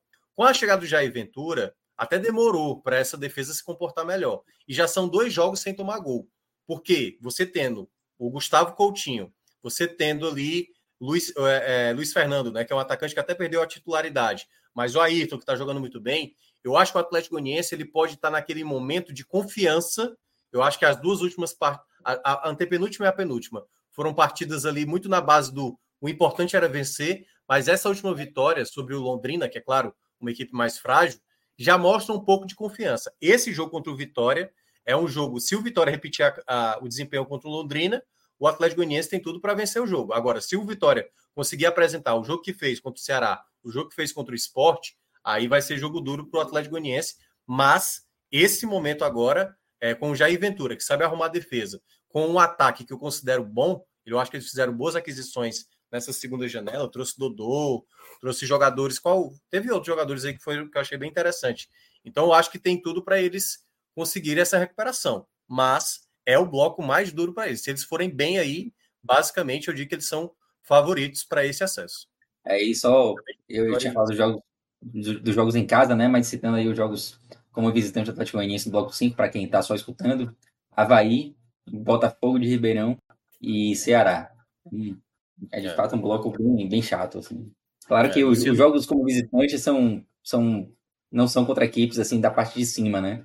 É, mas não deixa mas, de chato mais chatos, né? Vai estar tá chato. O Botafogo é uma boa possibilidade de vencer fora. O Ceará é. vai depender do, da motivação do Ceará.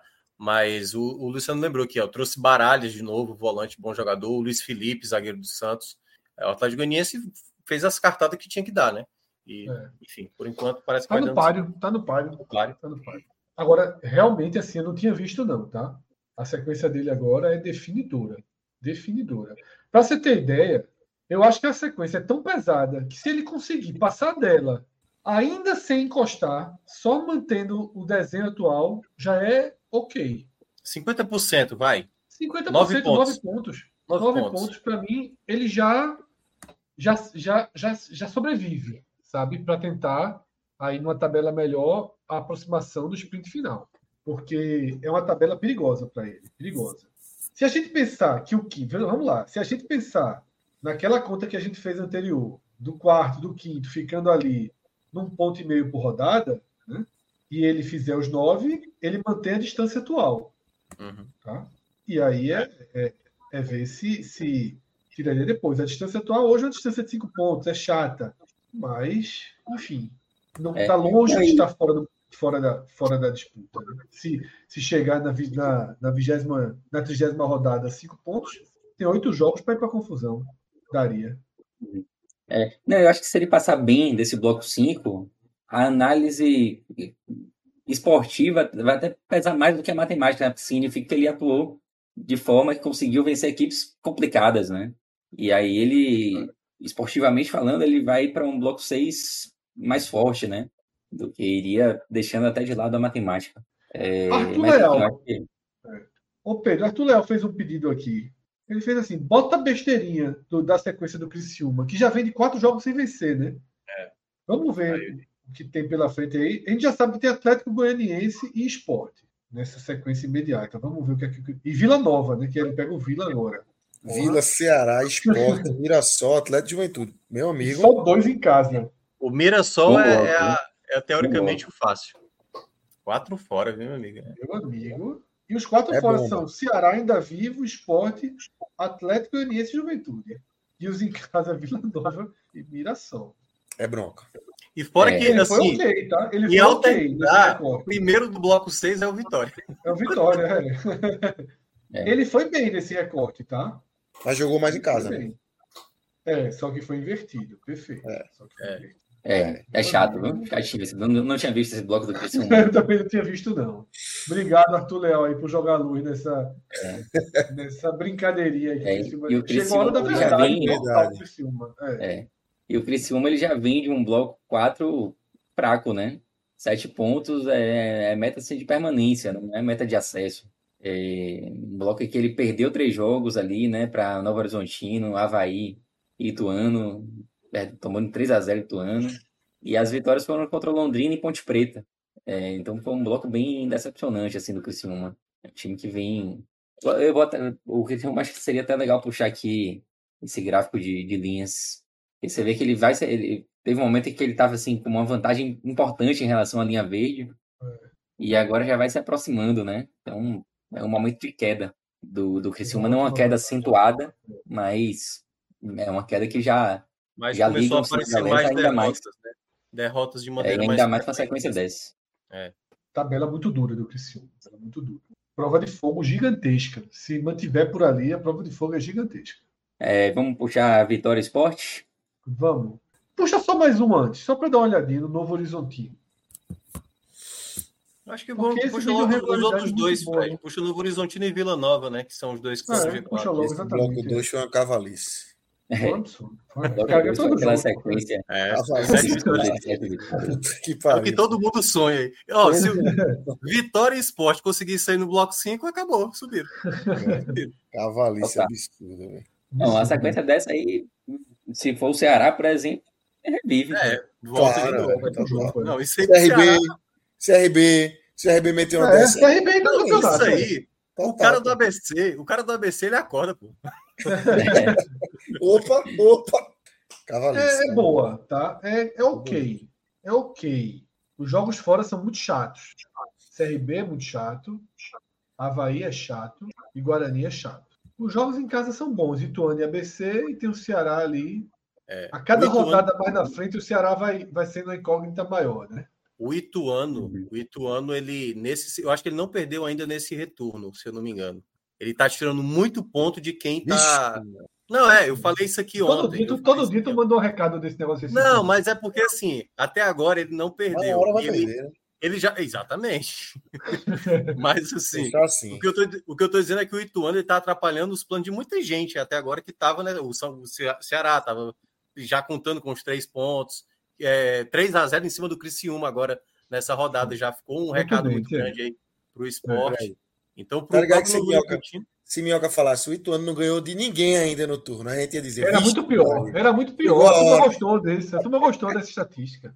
É foda. O cara se assusta com qualquer merda também, né? O time vai é. oscilando desse jeito. Não, é, basta trazer uma, uma curiosidade que já deu ruim. Mas não é horroroso, não. Eu não acho o Ituano horroroso, não. Eu já falei isso outras vezes. Das, das, das draguinhas que eu já vi jogar nessa Série B, eu não, não achei o Ituano horroroso, não. É porque é muito sem alma, né? Sem mando de campo. Fica é, meio... não tem. É, é o, é o... Não, não, não dá, não. Pegou a vaga do Oeste ali, que era. É, exato. Tá ali, tá ali. Então o Novo Horizontino aí tem um caminho bom de se firmar, tá? É. Tem um caminho bom. Agora precisa ter atenção aí nessa, nesses próximos três jogos. É, o bloco 6 dele eu considero melhor. É. O bloco 6 é Sampaio fora, Tombense em casa, Botafogo talvez já largado, Ponte é, Preta em é casa. tem, uma, bom. tem um bloco 6 bom. É. Se conseguisse o G4 no final do bloco 5, boa chance. É. é isso. E os dois últimos ali, né, do bloco extra, são Londrina é, fora de casa, talvez já rebaixado. É muito bom, viu, Novo Horizontino. E aí o Criciúma um jogo decisivo, né, na última rodada. Porque ele já saiu pegando, ele já saiu pegando Vila Nova, Juventude, Esporte, Mirassol e, e, e Chape. Né? E Chape é. é o ponto ruim aí da Ele já saiu pegando, é. pegando quatro do bloco de cima, né? Uhum. É. Eu acho que o, o desafio assim do Novo Horizontino é fazer com que aquela sequência de sete jogos não tenha sido assim um oásis de uma campanha mais ou menos. É porque aconteceu no bloco 3 ali, Pedro. Ele ficou quatro jogos sem ganhar, mas depois emendou três uhum. vitórias seguidas, entendeu? É. Esse é o momento é, agora de tentarem né? voltar a ter uma sequência uhum. de novo, né? Eles conseguiram uhum. aí 30 pontos. É, foram até jogos difíceis, né? Contra Criciúma e Vila. Foi, exatamente. É. É isso. O Novo Horizontino a gente até falou aqui, que é um time muito regular em casa e fora, mas deixa escapar também pontos que, como o de hoje, né? Essa virada para a chave dentro de casa. Tentou buscar depois, meteu bola na trave. Teve uma, a última bola na trave do Novo Horizontino. Eu vi eu gol, vi. pô. Eu vi gol. Porra, eu não sei até agora como é que não entrou. Assim, porra, curva de gol total. Parou até para ir pro VAR, mas. Bora pro Vila aí, só para ver o que é que o. É, era isso que eu dei. Vamos, vamos pro Vila, né? Já que a gente está é, passando aqui mundo, né? candidatos, vamos passar pelo Vila, que fazia blocos consistentes até o bloco 3, né? Com 10 pontos e tal. Bloco 4 perdeu um pouco de força. Que bloco 5 bom esse. É, então, vamos lá. Criciúma fora. Bom não, viu? Tão bom não. Da metade pro final ali tá excelente, pô. Ponte em casa. É, Criciúma fora, CRB em casa e plano fora. É. Ponte em é casa, é Sampaio é... fora e Chapecoense em casa. Não, é, é claro que a gente sabe que assim, a, a Chape acabou de vencer fora o Novo Horizonte. Não, aí é. Se a gente for para as exceções, aí não conta. É, né, claro. Mas o que eu estou dizendo assim, o Ituano, mesmo tirando ponto de todo mundo, como eu estava dizendo. É um bom jogo fora. Entendeu? É, um bom jogo tabela. fora. Não, não é que tá pegando. É, o Vila Nova não tá pegando o esporte na ilha, não tá pegando. É, é uma boa tabela. Juventude em Caxias, entendeu? Eu acho que é um bloco 5 bom pro Vila Nova. É uma boa tabela, sim. É boa tabela. Mas eu sempre eu, eu desacredito no Vitória. Eu, no Vitória não, no Vila Nova. Vila Nova eu, eu, dou uma desacreditada grande, assim. Mas... Porque ele também, assim como o Novo Horizontino, já pegou quatro do bloco da frente, né? Pegou Novo Horizontino, Esporte, Juventude e Mirassol. É, que tá saindo aí desse bloco. Ainda pegou o Havaí, que nesse momento é um clube mais durinho de ser vencido. É, esse bloco sim, é... eu acho que é, é bom, é bom, é bom. Agora sim, porque tem, tem umas coisas traiçoeiras nesse bloco sim. CRB. O Sampaio né? é meio traiçoeiro, é. O CRB é meio traiçoeiro. Tem umas pedrinhas que parecem ser mais simples do que na verdade são. Hum. É, agora o Juventude, o, o Juventude, no Vila Nova, ele, ele teve um momento ruim ali da, da 17 rodada em diante. Ficou cinco jogos sem vencer. E naquele momento a gente falou, pô, Vila Nova parece que acabou o encanto, né? Era o líder até então e, e teve uma sequência muito ruim. Mas ele conseguiu se recuperar em jogos não tão fáceis assim, né? Juventude fora, ele venceu. É, Mirassol em casa. Esse, jogou mal esse jogo. Eu assisti esse é, jogo. Venceu, né? É, venceu. não, mas exatamente. Conseguiu o resultado para trazer de novo o fôlego, né? Porque é. 25 jogos sem ganhar. É isso. É. Pô, Série B é complicada de analisar por isso, cara. Porque a gente vai olhando Aqui parece fácil, aqui parece tranquilo, aqui é difícil. Quando vai ver, o time está bem além do que a gente imaginava, seja para mais ou para menos. Bora ver o nosso aí. o Juventude. Cara, o Juventude, que entrega ponto dentro de casa é impressionante. É, mas como visitante. Não, é, tá muito bem. É, empatou com o Sampaio, perdeu para o Vila Nova, empatou com o ABC, perdeu para Tom Benz em casa. É, é muito ponto deixado escapar assim dentro de casa, sabe? É, de todos os times que a gente analisou até agora, quem teve o bloco 4 mais forte, né? 13 pontos no bloco 4. É. E teve uma derrota em casa, justamente pro, pro Vila Nova. Ele vai pegar o Mirassol, que tá mal pra caramba o Mirassol, né? Tá dando ponto para todo mundo o Mirassol nesse momento. Uhum. É, aí vai a Chape em casa. Esse jogo é o jogo chave, esse inclusive, assim. Porque o Mirassol, meu, que a gente tá desacreditando dele, mas ele. ele, ele não largou, não largou.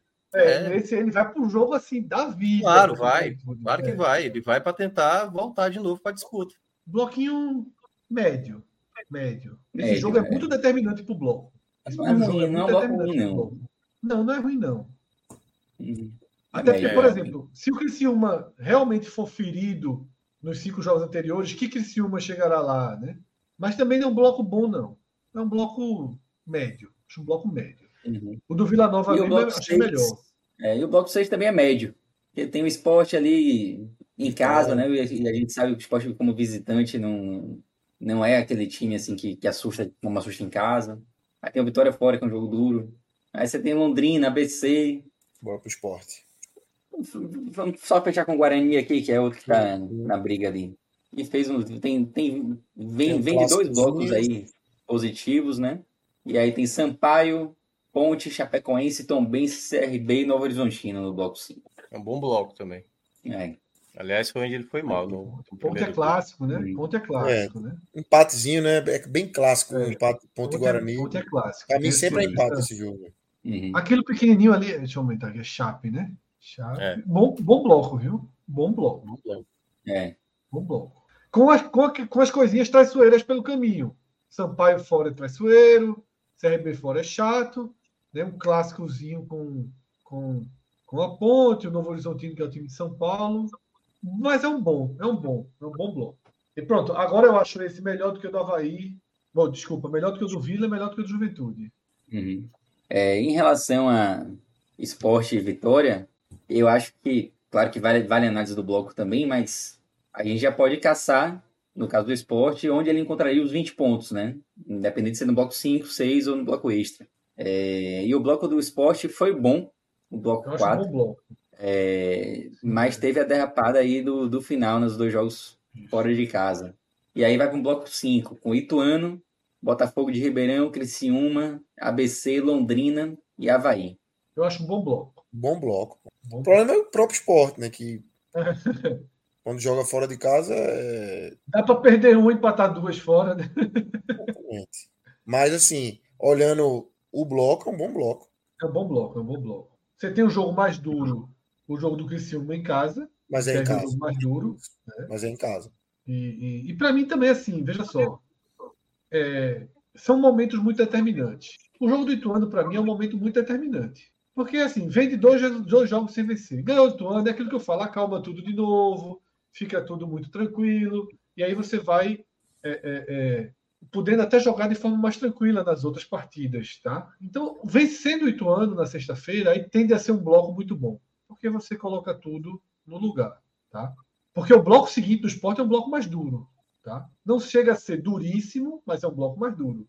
Tá? Claro que a gente vai ter a dúvida de que Atlético Goianiense vai ser esse, que Ceará vai ser esse, que Mirassol vai ser esse. Né? Esses três últimos jogos do bloco 6 do esporte, que hoje seriam ainda jogos duros, eles podem mudar totalmente de perfil. Podem mudar totalmente de perfil esses jogos. E no caso do Ceará e do Mirassol, mudar para melhor. Né? Mudar para melhor. Fred, dá para fazer 18 pontos até a Chape, tu acha? Sendo raci- bem racional mesmo, assim. Até Tá, imaginando Quantos pontos até a Chape? 18. São nove jogos. Com a Chape, com a Chape, com a vitória da É, Chape. até a Chape, até a Chape. É uma boa meta, inclusive. É uma boa meta. Eu acho uma meta palpável. Uma meta palpável. Né? Seriam, agora, É, 18 e seria você quer ganhar todas em casa E ganhar um e ganhar fora, uma né? fora. Mas aí você, mas você troca. Né? Ah, aí você é, troca alguma isso. coisa, né? Isso, você Se pode complica um até em casa. tentar vencer uma- dois é. fora, né? Por exemplo. É, eu acho que, que seis jogos em, em, em, em nove. Já manda mensagem aí para Anderson e Anderson, até a Chape. Tenta fazer esse 18 aí. E nesse cenário aí, o, o acesso está muito bem encaminhado. Mas, por exemplo, 16 é algo bem possível, por exemplo. Não fazer os 18, mas fazer os 16 é bem possível. Porque aí você, tipo, bota uma derrota em casa, né? Você faz 12 em casa e uma vitória e um empate fora. É bem possível. Porque assim, o Sport vai ter chance fora. Chance real fora. Né? Contra Botafogo, contra ABC, E jogos contra o em que tese não é para perder. E aí Havaí e Juventude você ainda pode alguma coisa, né? É. Porque, por exemplo, ABC Sport, o Sport é favorito. É isso que eu quero dizer. Mesmo lá dentro. Pode jogar mal, horroroso, perder. Mas é um jogo. O Sport é favorito em seis jogos. O Sport é favorito, que são os cinco em casa, e o jogo do ABC. E talvez seja favorito contra o Botafogo. Talvez. Talvez. Aí, Juventude e Havaí, o Sport não é favorito. O Sport contra o Havaí não dá para chamar de favorito. Não. O Sport fora de casa não dá, não. Contra o Botafogo, eu já tenho minhas dúvidas. Mas também, é como a- a- o Rafael acabou de lembrar aqui, né? Vamos ver esse esporte agora sem Juba, como é que Anderson vai encontrar esse novo time.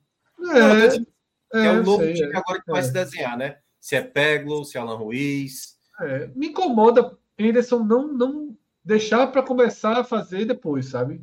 É. Eu, por exemplo, eu- falei isso abertamente. Eu acho que Juba deveria ter sido lateral esquerdo nos dois últimos jogos do esporte. Eu acho que ele era o melhor jogador para jogar na lateral esquerda. Contra Tombense e contra Guarani. Você tem um bom. Juba, hoje, é um bom lateral esquerdo para a Série B. Na verdade, é muito bom lateral esquerdo para a Série B. Mesmo com a deficiência defensiva dele para a Série B é, é, é quase inexistente.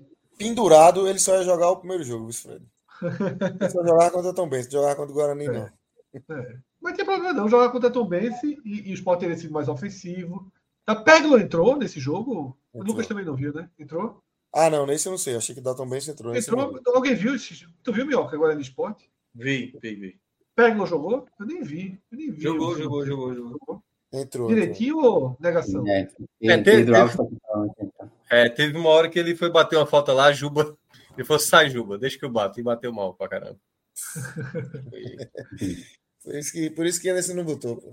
Antes. É, não, mas o, o jogo no primeiro tempo já, já É, tinha o jogo meio tá decidido. o É, é, outro. o, o jogo de Vitor Gabriel foi uma coisa deplorável. Assim. Nossa, Foda. Vitória? É, eu, eu até vi, mas vi no mudo, assim, tomando a cerveja com os amigos, tinha alguns vitórias que estavam acompanhando ali para ver se o Vitória conseguir manter a ponta.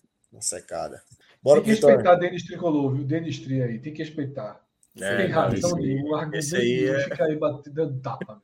É Rambo. Esse é Rambo. É, esse não, Rambo, mas Rambo sem país, Rambo sem arma, dá tapa de mão esse aí, não tem uma arma para tirar. Tá dando tapa de mão aberta aí na tua. De mão aberta. Morto Grande abraço. na pedra. Eita, meu Deus do céu. Ó, o Vitória aí, ó. Atlético, Mirassol, CRB, Havaí, Ituano e Tombense. Bom, Bom, é, o, É, o mais pesado eu considero esse momento agora o Atlético Goianiense, né? é o agora. É- É, é o agora. É, o Vitória, a gente comentava no bloco 4, né, que era um bloco bem interessante, antes, antes do bloco A, de fato acontecer.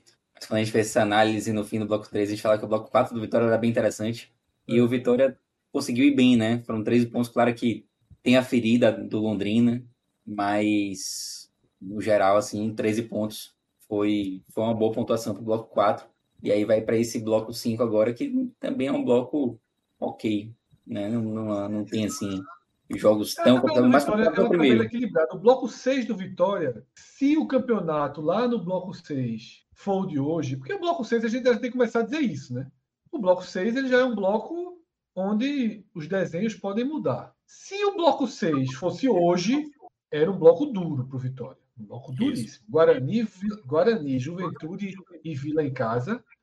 Criciúma, Sampaio e Novo Horizontino fora. Era duríssimo. Agora, pode haver um esfacelamento de interesses aí. Né? Criciúma, tá? Eu acho que talvez só o Criciúma aí desse bloco tenha É, um porque, esfacelamento de, desinter- de interesse. porque não tem o Ceará, não tem o Mirassol, É, não tem o Botafogo de. Ribeirão Preto, É. né? Que hoje estão mais nessa situação. veja só, se tiver um, esfale- um- um- um esfacelamento de interesse dos outros, é porque o Vitória já subiu. porque são os perseguidores, né? É, exatamente, exato. E detalhe, e aí, Pedro, se quiser completar, volta para aquele jogo, para aqueles jogos por turno e local para mostrar que o Vitória não pontuou contra esses times, tá? A tabela do Vitória é disse. muito dividida. Essa mancha vermelha aqui, né? Essa é a mancha vermelha. É, só que ele vai ter cinco jogos em casa, né? Cinco Exato. jogos em casa, que é onde ele, ele tem, ido, tem ido bem, né? É isso, tá? Eu acho assim, conclusão desses seis blocos, é, desses, a gente viu de todo mundo, pô. a gente viu de todo mundo. A maior conclusão para mim é Criciúma vai para a roda de fogo. Criciúma, aquilo que o pessoal do chat mandou a gente ver. O Criciúma vai para uma roda de fogo e o Atlético Goianiense vai para uma provação, tá? Também.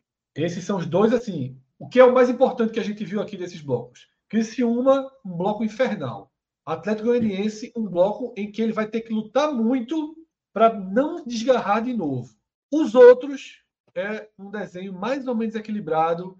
Eu acho que Esporte e, e Guarani ali, Vila Nova, eles têm uma, uma oportunidadezinha, tá? Eles têm uma oportunidadezinha. O Vitória depende muito dos três primeiros jogos. Depende desses três primeiros jogos. Porque Atlético Goianiense e CRB fora são chatos. Bem chatos. E o jogo do CRB contra quem? Quarta-feira, Minhoca? CRB. O que tá Olha aí, faltando? Pedro, aí. Coloca aí na, na tela aí, rodada 25. Não, é o jogo. Tu já falas que é o jogo que tá faltando, né? Agora? Ah, tá. CRB e Havaí, né? Não? Se não é Havaí, é Chape. É o, são os Eu dois. que estão- é. Não me lembro. É, de, é lembro. 14 rodada. Deixa eu descer aqui rapidinho, então. Tô vendo aqui, tá? Não sei alguém aí. Pedro, Tá aí, ó, tá aí, ó. CRB e CRB Havaí. Havaí, na sétima rodada. Jogo duro. Jogo duro pro CRB. Mas é, é em Maceió, né? É, em Maceió. Jogar em Maceió. O CRB pega esse Havaí depois Novo Horizontino, Vila Nova, Vitória, Juventude, Guarani. Ou ele. de Daniel Paulista. Ou ele entra, É, meu amigo, Vai se ele entrar, né? Ou ele Ele vai é dar uma atrapalhada na turma aí, né? Vai fazer. vai, né? Isso que eu tô dizendo. Porque, veja só, É. se ele ganha do Havaí, se ele ganha do Havaí, ele é o fiel da balança. ele vira o inferno para quem quiser. É. Ele vira o inferno para quem quiser. Já são quatro jogos sem perder, né? É muito chato, é muito chato, é muito chato. Uma de campo bom, timezinho chato, tá? Daniel Paulista deu uma, uma... Daniel Paulista vai se consolidando na carreira, inclusive. Vai. Vai. Nesse A mercado aí, principalmente. É, essa arrumada que ele deu no CRB, muito interessante mesmo, tá? Muito interessante. Outro que volta para a carreira é Eduardo, né? Total. Volta Mas é, é, total, total. com tudo. Precisava, né? Porque é um bom treinador. O Eduardo é muito bom treinador. É isso, né? É isso. Só fazer, uma, só fazer uma última pergunta aí a vocês. É, zona de rebaixamento Z4 está definido ou vocês acham, acham que ainda pode rolar alguma Acho que modificação? tem três que estão bem fortes, assim. Um já caiu para mim, né? A gente até já falou isso. O ABC já foi com Deus. É... Tombense e Londrina, eu acho que são os outros dois que estão já com a data marcada. É. E Sampaio e Chape aí são que disputam essa quarta vaga aí para ver quem, É. quem escapa e quem cai. Eu acho é por aí, é muito perto do que Minhoca falou. Eu só acho o seguinte, que o maior problema da turma do Z4 é que o bloco acima não é horroroso, né? Não é um bloco, você vê, o próprio Sampaio pontua bem, tem aquela força em casa, não é um bloco que você encontra assim, porque é muito não, não é tão agradável você estar no Z4 e em cima ser Sampaio, Havaí e Ponte, né? É. Não, não é uma perseguição agradável, digamos assim. Agora, a Chape melhorou, melhorou o o perfil do jogo dela melhorou, tá? Mas é, é isso. Acho que se tem a briga aí, essa briga é de Chape e Sampaio. Acho que dificilmente sobra para o Havaí. Não, Havaí eu acho que Barroca, Barroca é rei lá, né? Queira ou não, é, É, esse time da ponte é bem ruinzinho, tá? Mas Não, ataque é horroroso. Horroroso. é, horroroso. Mas assim, jogaram, jogaram com muita, muita raça hoje, batalha, ba- batalharam muito, mas é bem ruinzinho. É. E não vejo ninguém de cima despencando. Tá? Não acho que Botafogo, Ceará, qualquer time assim entraria. Não, é, eu vi até gente alguma, falando aí do. Ceará É, para é permanência, eu acho exagero falar isso. Acho que Total, total. o Ceará. Agora, turma. Agora, para quem está lá em cima, né, o Sport Vitória nesse caso, essa galera viva é importantíssimo, tá? Não dá para o campeonato ficar com fantasmas se arrastando e perdendo o jogo à torta à direita, não. Série B, Fred, geralmente é o meio que se torna mais propício. Porque É. diferente da Série A, onde Porque você está disputando né? Sul-Americana, né? Aquela coisa. Na Série B é quatro que sobe, quatro que cai, e o meio, Uhum. às vezes, fica o limbo dando ponto pra galera. É um- um nem nem, né? Não vai subir, não vai, não vai cair. É. E é é onde. Por isso que eu falei da sexta, da- do bloco 6, né? Isso. Bloco 6 não dá para analisar hoje porque talvez É. seja totalmente descaracterizado. Esse Botafogo Esporte mesmo. Porra, um Botafogo Esporte desse na 35 rodada é um sonho. É um sonho. Você pega o Botafogo de férias. É. Né? É, um, é completamente diferente de pegar ele daqui a duas semanas. O CRB. Vê o CRB. O CRB domingo para um CRB possivelmente na 33ª, 34ª rodada. É muito diferente. Poderia até a CBF distribuir financeiramente alguma coisa para tentar dar uma compensação nisso, né? Porque é muito ruim para o campeonato essas rodadas mortas, né? É. Muito ruim. A não ser que, a não ser que haja uma redução desse desempenho no quarto, pelo menos, para ficar uma vaga aberta e todo mundo sonhando, né? Porque hoje tá, hoje olha só, a gente trouxe, tratou ali atleta, até o Atlético Goianiense, mas pode ter certeza que Botafogo e CRB sonham. Pode ter certeza absoluta que eles sonham. E aí para aí também, os outros, os demais não sonham não. O torcedor do Havaí que, que queria sonhar desistiu na primeira rodada, né, do, do Barroca. Mas, Não, os caras estão em festa já, pô. Só ter saído da zona tal, já. É isso, isso. O início foi tenebroso, né? Aí já tá em festa. E é isso, a rodada começa terça já, tá toda desmembrada essa semana a rodada. Uhum. Tem jogo demais da Série B, da Série B, porque tem a, os jogos atrasados, né? É de Então, terça a domingo, né? Terça a domingo. É ruim demais. E uma rodadinha boa para secar, tá? Galera, fique atenta aí. Rodadinha, rodadinha Bota aí, Pedro. secando bem, que mal tem, tá? Pode ser uma, uma ótima rodada. Porque Aí, vê só. Mirassol e Juventude, Comenta Mirassol e mais aí, Juventude. Pedro. Criciúma e Vila. Mirassol e Juventude. Uma vitória do Mirassol, ou até o empate, é um resultado, primeiro, factível e excelente. Criciúma e Vila, qualquer coisa que não seja a vitória do Criciúma, claro que o empate é o sonho aí, mas o Criciúma não vencer, era- se bem que depois que eu vi essa tabela do Criciúma, ele pode até vencer, Que lá na frente ele vai se arrombar. o que é dele, o que é dele vem depois, né? Ponte Preta e Londrina não importa, né? Esporte Ituano, obviamente, para quem está secando o esporte, é um jogo importante. Sampaio, Correio e Guarani dá, Dá, Dá, porque demais. o Sampaio é batalhador em Demais, casa. Demais. Dia 26 é quando? É próximo sábado, né? É, Sábado. é. CRB e Novo Horizontino. Eu diria até que o CRB é favorito. Vai até segunda essa rodada, de terça a segunda. É de terça a segunda. Nossa, é mesmo. Que pariu. É, eu diria até que o CRB é favorito, tá? E Atlético Goianiense Vitória pro É. ângulo. Aí é escolher o ângulo, né? Eu, eu, sou tão, eu sou tão precavido que eu sou empate aí, tu sabe, né? Mas como eu jogo Rapaz. antes, como eu jogo antes, É. se eu ganhar, eu viro o cavalo do cão. Isso Ah, eu acho que quem tá Eu na expectativa apanho. de aí, Se eu apanho do Ituano, eu sou Vitória. vitória fechado. quem tá na, na expectativa, Tá na, na briga de certo é Z4 isso. aí, tem que ser vitória. O certo é esse. totalmente. Se, se deixar escapar contra o Ituano, é... É porque o esporte ainda tem a coisa de brigar pelo título. Os outros todos são vitória, pô. é. Sim. Escapa, vai todo, embora, mundo, sobe. todo mundo é ituano e todo mundo é, é, é- é É. vitória. Exatamente. Porque e todo mundo é Sampaio, né? E todo... CRB, cuidado não. Se eu fosse, dependendo do que acontecesse quarta-feira, eu acho que vai ter muita gente torcendo por empate aí. Mas aí, É. no caso do esporte e vitória, podem ser CRB tranquilamente. Aí tá danado. Mas a depender, eu não sei quando- que dia termina a rodada da Série A, a gente vai fazer o raio-x no domingo mesmo, né? Porque o vai ser Botafogo domingo, vai e, ser domingo, vai ser domingo. e vai ser domingo. ABC. É, Na verdade é o seguinte, viu, Minhoca? É, eu até tá pronto. Eu mandei até compartilhar com vocês. Eu mandei até para Pedro, porque eu tô viajando, né? E aí. Tá de férias, Pedro- né? Agora tá de férias, é, É. isso? Tô de férias, tô de férias. 20 dias. Mas tem uma data FIFA no meio, só são três rodadas. Tudo é, tudo é calculado Claro. não trabalha errado, não. Mas, mas eu falei com o Pedro, né? Porque Pedro e Minhoca né, são os que mexem mais aí no, no dashboard. E aí eu preparei, já tem agenda. Aí o que é que acontece, Lucas? Eu acho que nos dois próximos domingos é uma escolha nossa, tá? Fazer, fazer no domingo ou na segunda, que daria para fazer no domingo, é isso que eu quero dizer. É, porque dois Botafogo e ABC domingos. não. É, só que aí a gente tem que ver se vale a pena faz a A e a B, deixa uma para segunda, deixa as duas para segunda e faz no domingo um programa mais sobre os jogos, tá? E vê só, eu tô preocupado com o negócio, pô. A galera aqui avisou no chat, mas não pude escutar. Tem uma galera Tá. que me pediu para tirar o cara do grupo. Tá tendo uma confusão no grupo. Tá, tá, tá. É, Ciro, bota a mensagem de Ciro Câmera aí. Eu, eu estou sem saber o que eu faço. O cara tá mandando. Tem um Dormiu. cara lá mandando áudio É. loucamente, meu irmão. Você tá dormindo. O celular ficou. Mais de 10 não, tem uns 20 já, pô. Tem uns 20 áudios Vocês do estão cara. perdendo só- a resenha daquela no grupo. Tem um cara que dormiu por cima do celular e tá gravando ronco e jogando no grupo. Tem react de ronco, sommelier de sono, mais de 10 áudios. O nosso, o nosso jurídico permite a gente ouvir um ronquinho aqui. ô? Se fosse Cássio, ia dizer, melhor não, né? É, Mas se fosse não. Rodrigo, coloca aí, coloca aí, coloca aí, Rodrigo, falaria. Ó, sabe quem é que tá. Sabe quem é que poderia estar na situação desse cara, né? Bota, bota a foto aí. A foto é boa demais, pô. JP Pereira, né? A foto do nosso JP, pô. É. Tem que Subiu, né? respeitar, pô. Subiu, pô. Subiu o Inter de Lages, pô. A Era turma difícil. preocupada aqui fazendo conta. Fazendo... O homem tá aí com a Corona e a Heineken na- mesma hora, somente.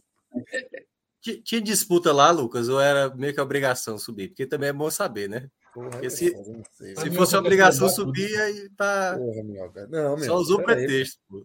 Pera Sei aí, lá, Minhoca. Subiu, subiu, pô. Subiu, subiu. Eu sei, pô, claro, eu sei, eu sei disso, pô. Só tô dizendo assim, já era favorito para subir? Então, Não sei, não sei. que é aquela, tá, aquela, aquele velho cartaz, né? Não fez mais que ter a fotozinha dele aí, auxiliar técnico. O homem é forte. Não. Parabéns, JP. Botou pra torar, botou pra torar. Bom Tô demais. pra torar, tô pra torar. O JP não se perde, não, viu? Total. Ó, Não se perde, não. Não se perde, não. Fred, gra- grava esses rostos aí. Vai chegar no esporte um dia, um desses aí. Um aí já era do esporte, base do esporte. Bambam. O goleiro ali, base do Náutico. Foi o JP que levou essa turma pra lá. Ele Foi. foi buscar. Inter de Lages. Inter de Lages. E volta. Não dispensar JP, não, né? A turma vai deixar ele jogar uma- um estadualzinho série ano que vem. Porra, vai crescer demais. É sacanagem. Sobe o cara, dispensa o cara, é foda. né? Vai crescer demais. Vai crescer demais, jogando lá na Vai ressacada. crescer demais. O vai Flamengo, né? O. Flamengo fez isso com o Dorival, né? Campeão É. e tipo, vai-te embora. Jogando na ressacada, no Scarpelli. Bem demais. É, Então é isso, né? Vamos embora, né? Bora. Ouviu o ronco, aqui. ouviu o ronco aqui de Gabriel. Ronquinho. Tá Ronquinho. dormindo leve. Atrapalha ninguém. Atrapalha ninguém. Se vocês me vissem em Ele é o quê? Ele é o quê, Fred? Tricolor, a turma tá dizendo que é tricolor. Não É o Gabriel se Amaral? Gabriel Não. Amaral? Não, não. Gabriel Carvalho. Gabriel Amaral, ele tava nem preocupado, tava deixando rodar pesado. Não, lá. pois é, porque eu queria saber de quem é esse sono aí. É torcedor do esporte, torcedor do. Santa Do- Cruz. do ah, Náutico. porra, Ó como Minhoca tá, pô. Tricolor, ele vinculou ao Fluminense e esqueceu do Santa Cruz, pô. Tricolor. Celso tirou, pô. Turma, Celso tirou o cara, pô. Celso tirou o cara. Pô, pô, Celso aí. Celso, pô, pô, Celso é foda, é um pai da Celso, porra. Celso é osso, né? É muito Pô, humano, né? Celso. Ele. O tem cara vai acordar é amanhã, foda. O cara começa roncando, aí já já peida. É foda, né? E o cara acordando amanhã, vendo que foi expulso do grupo. É. Que merda eu fiz, pô. Quando o cara olhar assim, se você tá proibido de mandar mensagem mesmo, o cara vai dizer, caralho, que merda eu Que fiz. danado eu fiz, né? É, noite, noites Galera, assombrosas, né? Eu vou até deixar aqui, eh, eh, falar do, vamos apoiar, né? Apoia.se, barra podcast É, 45. exato. Vai Quem quiser participar dessa brincadeirinha aí, é. Veja que entretenimento maravilhoso para quase meia-noite É. de domingo para segunda. Ouvir o é dos outros. viu? É com vídeo. É áudio e vídeo. É, pô, áudio e vídeo. Esse Ele é gravou vídeo que também sem querer. Meu nossa senhora. É porque o vídeo agora é assim, né? É, tem um videozinho diferente agora no WhatsApp, que é como se fosse você manda um áudio, você só segura o botão e. É. Então ele E deve sai. estar ali. E sai no com vídeo. nunca- O meu, eu acho que não. O, o Paz, eu, não- eu não, ainda não testei, não, isso aí. Eu vou assistir é terceiro episódio de Cangaço Novo. Ótima série. Gostando? Agamenon. Agamenon Bem promete. viu? forte, né? Ô, Minhoca, o Prime Video baixa, baixa, né? Baixa, Baixa, baixa, baixa. baixa. Pronto. Vai levar, vou, né? vou baixar para pegar, no, pra pegar esse, esse sertão no voo. Vai para onde, Fred? Vai para onde? Vou. Rapaz, dois, olha três só, mil. por incrível que pareça. Um, dois, três milhas, dois, não, né? três milhas, dois, três milhas, não, eu trabalho não com essas coisas. Eu sou-. Já, a, a, a marreta, eu levei cedo. Veja só, o bom da vida é esse. O bom da vida é que uma vez levando a marreta, o cara fica. O cara aprende, né? Eu não sou imbecil para levar duas marretadas na cabeça. Levei em 2006. Levei em 2006 do Avestruz Master. E aí eu fujo de tudo. Pra tu ter ideia, minha esposa chegou, mandou para mim o seguro saúde aí que eu nunca tinha ouvido falar. Eu fui no Reclame Aqui já, reclamação pra caralho. Eu disse, é, o Aliança tá quanto? Ela disse lá, um, pouco, um pouquinho a mais. Eu disse, faz o Aliança, pelo amor de Deus. Joga fácil. Quase que eu entro no dois, fácil. três milhas. viu? Quase Mas que eu foda- entro. É, essas Eu passagens de, de comprar para daqui a três anos, não sei o que, isso é bronca. Não, pô, mas era da... eu, eu ia comprar para março. É, aí tá mais. Ia comprar para março. O- a merda disso é que você não sabe o roteiro que você vai fazer, as escalas que você vai fazer. É um Mas, Lucas, aí se tu quiser, se tu quiser estágio de caos em viagem comigo, porque vê só, eu não tenho como voltar ainda. Veja só, eu acho que eu descobri hoje uma forma. Não é nem como voltar para cá. Para cá eu tenho. Só que eu vou estar na Albânia, em dado momento, e preciso estar em Londres, porque meu avião para o Brasil parte de Londres. Não é muito perto, digamos assim. E, velho, a passagem ficou um absurdo, assim para a lógica de Europa, né? Para a Sim, lógica de sim. Europa, que você paga 200 reais, 150, 300 reais numa passagem como essa, e aí tá 1.800. Então, assim, por exemplo, eu tô indo passar 20 dias, eu só tenho quatro dias de hotel reservado. Vai ser bom, Fred. Mas eu faço, não é a primeira vez que eu faço isso, não. Eu tenho uma. Uma vez o cara fazendo, o cara se, se despreocupa. Fica seguro, né? Eu fui para a Copa faltando dois meses, pô, na última. E esse ano, e esse ano teve um dia assim, passou a abertura, o Brasil estreou, eu disse, caralho. Eu fui logo na abertura, disse, caralho, como é que eu não tô nessa porra? Eu vou para essa porra. Só que aí, meu irmão, ali ainda não, ali é dinheiro de verdade. Ali é muito dinheiro. É. É, ali é, é- não tem, não tem para onde fugir, pô. Porque na Rússia, veja só, eu fugi. Eu passei quatro dias na Ucrânia para fugir dos hotéis na Rússia, tá Sim. ligado? Ali eu poderia não, ali é tudo mesmo quatro na Ucrânia pagando cinco vezes menos, tá ligado? Mas Olha o é homem isso. mentiroso aí, Lucas Andrade aí, ó. O tal homem da Paola aí. Essa Paola não existe. Peraí, né, peraí, cara? peraí. Voltou! Voltou! Fred, é óbvio que ia falar que voltou, né? Existe, existe. Se essa existe. rodada fosse ruim, Paola já tinha, já tinha terminado com ele em definitivo. Vamos lá, Lucas Andrade, tá? Lucas, A propósito, eu e Paola fomos a quatro jogos, quatro vitórias. Terminamos, o Náutico não venceu mais. Voltamos e vamos ao próximo jogo. Já subiu. Então veja só. A turma vai lhe caçar, viu, Lucas? A turma vai lhe caçar no estádio. Vai ter matéria com o Lucas lá. Arrume uma Paola. Arrume alguém para ser sua Paola. Arrume a Paola, exatamente. É isso que eu tô Arrume dando. a Paola. Arrume a Paola. A gente vai dar um print aí na sua imagem. Tá? Deixa eu dar aqui. Jogador de tênis. Lucas Andrade. Deixa eu ver se a gente consegue. Cara, Lu- Lucas Andrade disse que Paulo acompanha esse programa sempre. Por isso que ele veio aqui nessa live, na live para tentar fazer. Mas no primeiro dia, teve uma Paola que chamou ele de ridículo e eu achei que era real, viu? Olha, se for. Sim, acho que era ela, né? Eu acho que era ela. Porque foi muito seca, não foi brincadeirinha, não. Não, e ficou naquela discussão se era ridículo, ridículo, ridículo ou ridículo. Ridículo. É, Ridículo do fofinho, bem né? ou ridículo do É, mal? né? Ficou, ficou, ficou, ficou. Se eles voltaram, era ridículo do bem, né? Era ridículo. Ah, ridículo. Não é isso. Ô, Então, Lucas, joga, joga teu arroba do Instagram aí pra tu mandar uma, uma stalkeada aí.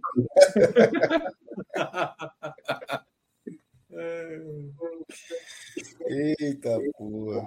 Mas é mais próximo, tá mais próximo de ti, viu? Olha, ele É mais- botou, ela tava aqui, foi ela.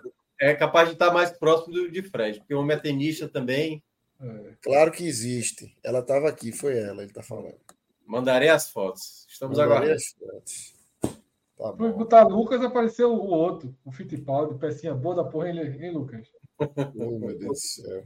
Olha isso. Uma peça. Miguel do caralho. Jogador, jogador. Futebol aí, é. Futebol, não engana ninguém. Tem o Lucas Andrade aqui, mas É mais difícil achar, né? Não o nome. deixar assim, é um tiro é foda, é um tiro. Eu tô procurando uma fotinha do, do Lucas Andrade na raquete, né? Mas Se ele tiver repetido a mesma foto, né? ele tá dizendo aí que não quer mandar coisa, que senão se tiver os malucos, é. Os malucos vão. Não vamos mentir, não, que os malucos vão. E esse chat aí tem os malucozinhos, né? Tem muitos. A turma gosta dos malucos. Bora-se embora. Bora embora. Valeu, Fred, valeu, Pedro, valeu, Minhoca. Valeu. Pedro e valeu. Vitor que estão aí, todo mundo que nos acompanhou até aqui. Grande abraço. Amanhã tem Série A, né, Fred? Tem Série A. Tem Série A. Amanhã Raio X da Série A aqui no podcast 45 minutos. Abraço, galera. Até a próxima. Falou.